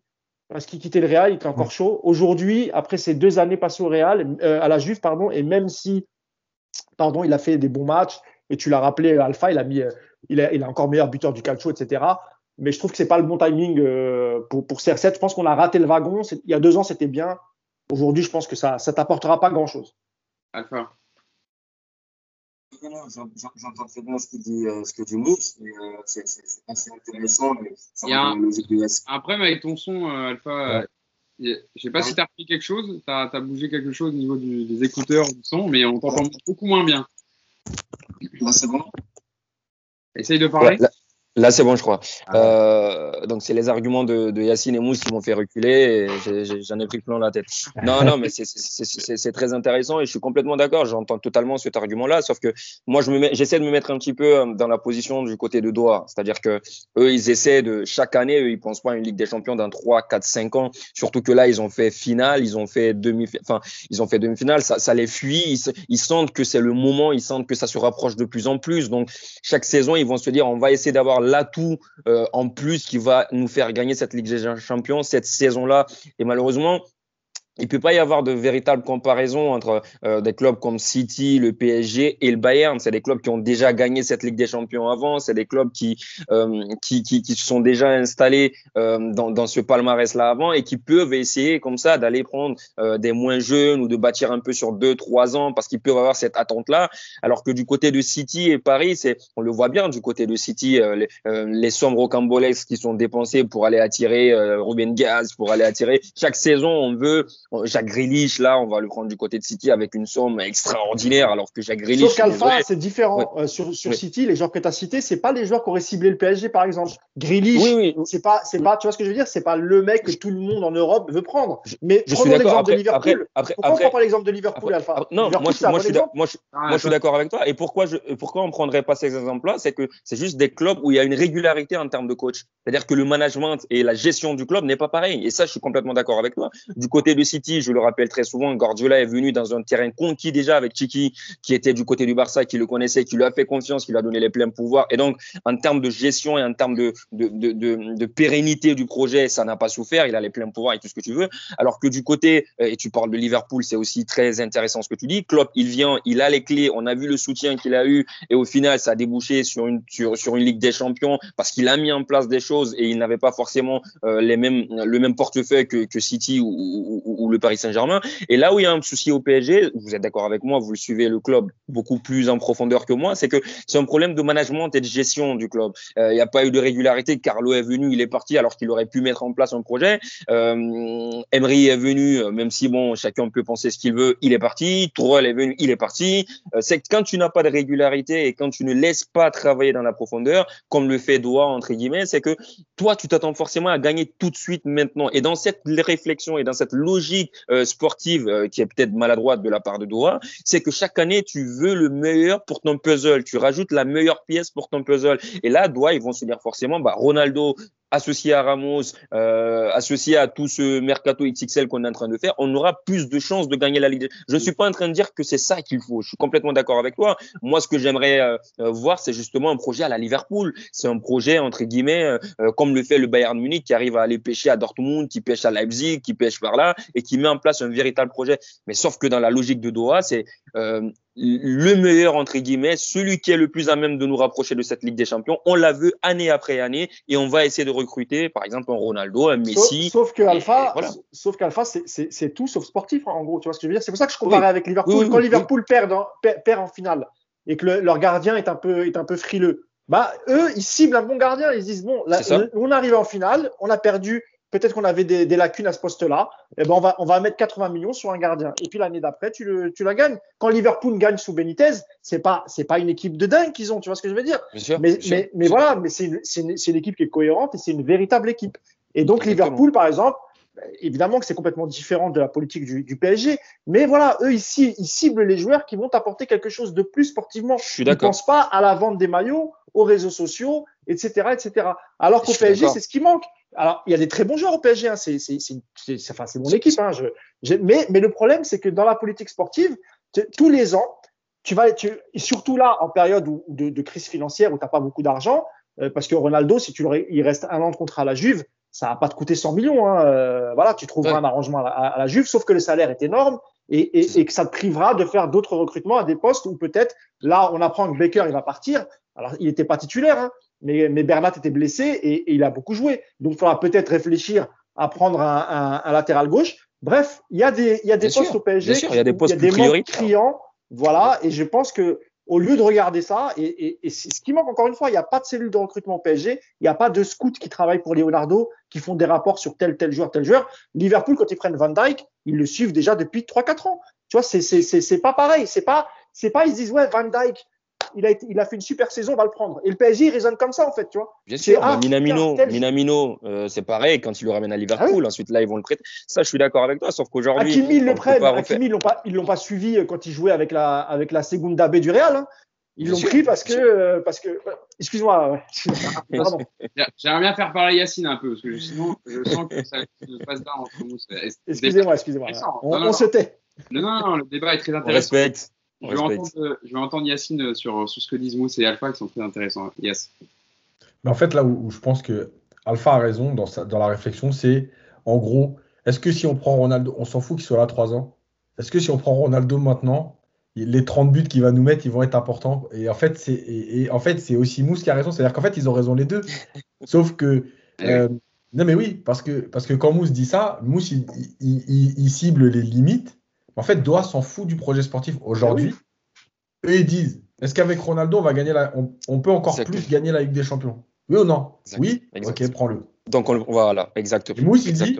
Moi, je vous dis, dans les trois ans, est-ce qu'on peut gagner la Ligue des Champions si on prend euh, Dumfries à droite, par exemple?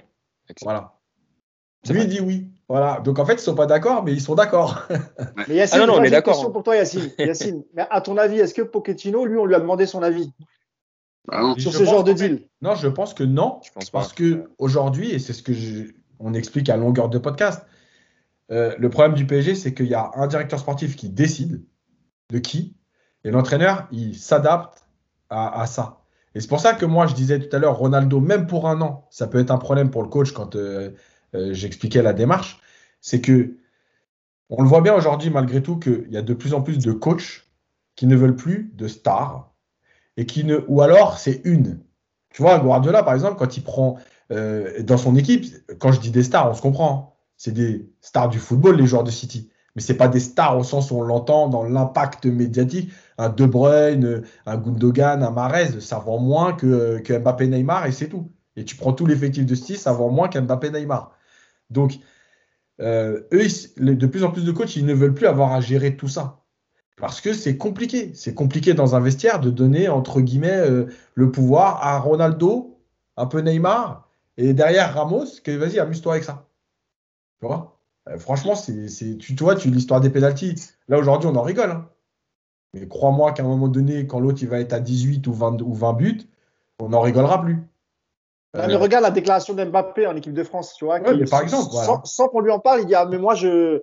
Euh, tu vois, on le lance sur les pénalties, il dit Ah, mais moi, j'ai pas entendu que c'était Griezmann qui le tirait. oui, Et, voilà. et, et, et au PSG, il y a un moment ou un autre, Neymar ou pas Neymar, il va vouloir aussi les tirer. Donc, si. Donc ça, c'est Bah, un peu bon. symbolique.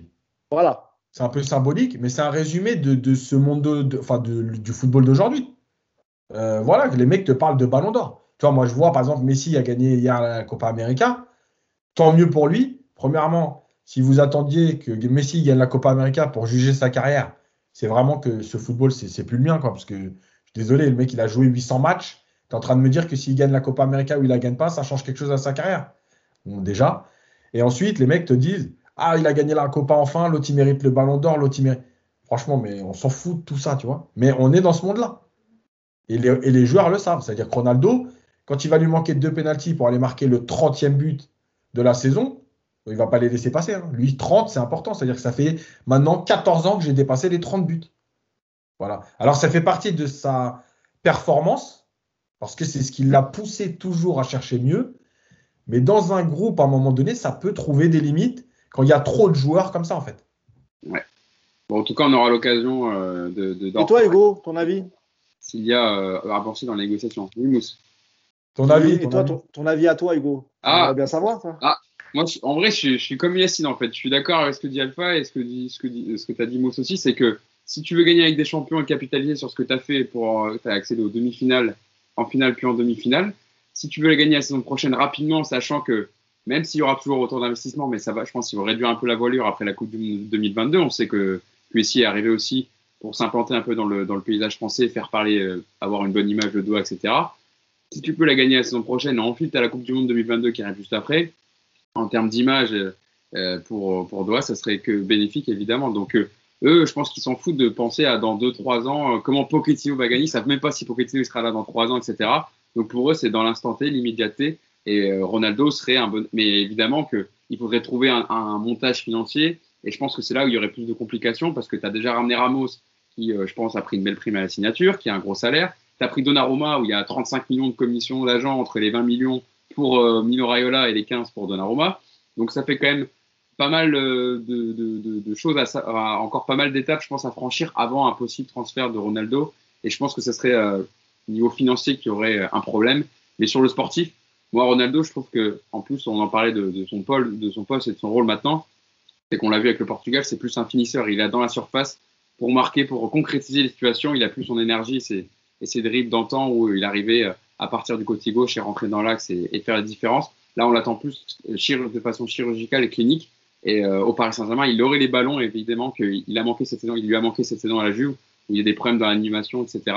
Donc je pense qu'avec ce qui se fait, ce qu'il y aura au Paris Saint-Germain au niveau matos, au milieu de terrain et, un Sergio Achraf Hakimi qui va énormément centrer et on connaît sa qualité de centre et Ronaldo qui est quand même un des plus adroits de la tête dans ce secteur. Voilà, ça serait que bénéfique pour lui. Donc, euh, suis d'accord avec les deux. Je ne sais pas si ça se fera, mais je pense que au niveau financier, ça sera un peu compliqué. Voilà pour, euh, voilà pour mon avis. Euh, pour, j'essaie un peu de synthétiser tout ce qui a été dit. mais, mais voilà, Ronaldo en plus ça a souvent été un fantasme, etc. de la part de dirigeants qataris, même pour les supporters. Oui, ça c'est vrai, ils l'ont, ils l'ont toujours voulu le prendre. Et d'ailleurs, même quand il quitte, quand il quitte le Real, il, se renseigne un peu avant qu'il signe à la Juve. Ils essayent de voir ce qui est, ce qui est possible de faire ou pas. Mais bon, à l'époque, tu es en plein fair play financier, tu dois, tu dois digérer les transferts d'Mbappé et Neymar. C'était un, un, peu plus compliqué. J'ai l'impression que tous les étés, il y a eu à un moment euh, Ronaldo au Paris Saint-Germain. Est-ce que c'est possible? Les dirigeants qataris se renseignent. Tu as toujours eu euh, au moins une brève ou un article mercato euh, sur, sur Ronaldo au Paris Saint-Germain durant, durant tous les étés. D'ailleurs, rappelez-vous que Ronaldo avait dit à Laurent Blanc dans l'oreille J'aimerais jouer avec toi. voilà, on, on, pouvait que bien finir sur cette anecdote. Euh, beaucoup rire sur Twitter. Euh, je voulais te remercier, Alpha, d'avoir été avec nous pour cette première sur le podcast. Euh, vous l'avez dit, des interventions de qualité. en plus, pour parler de la Juventus, de, Cristiano Ronaldo, de l'Italie. On n'avait pas meilleur que toi, Alpha, pour, pour parler de tout ça. Donc, un grand merci à toi d'avoir été avec nous. J'espère que tu reviendras en faire avec nous cette année, hein, si ça te dit. Merci beaucoup Hugo et merci à Mousse que je découvre qu'il y a une légende du oh, Paris Saint-Germain. Il, il, euh... il, a commencé à me charrier avant qu'on avant qu'on enregistre, il commençait à me charrier. Arrête tes conneries. En tout cas, en tout cas merci non, beaucoup. C'était un, plaisir de partager ce podcast. C'est un, un, vrai plaisir et merci beaucoup Yacine. On se rejoint bientôt et de toute ouais. façon euh, avec plaisir Hugo pour la saison prochaine et okay. au prochain je... en Ligue des Champions. Ça marche. Ça. Allez, merci beaucoup les gars. merci évidemment, merci à Mousse et Yacine encore une fois de, de, de grande qualité. Comme toujours, euh, mes chroniqueurs habituels. Euh, on se donne rendez-vous euh, la, semaine prochaine pour un, pour un prochain podcast. Alors évidemment, l'euro est terminé, mais il y aura des matchs amicaux du Paris Saint-Germain, donc on aura évidemment d'actualité. Et puis le mercato n'est pas fini. Hein. Vous voyez, on vient de faire un, un long débat sur Cristiano Ronaldo. Il y aura d'autres. On a parlé de Paul Pogba, peut-être que ça va revenir, hein, parce que Paul Pogba est censé euh, définir euh, sa destination après son retour de vacances. Donc peut-être ça sera du côté du Paris Saint-Germain, on aura l'occasion d'en reparler.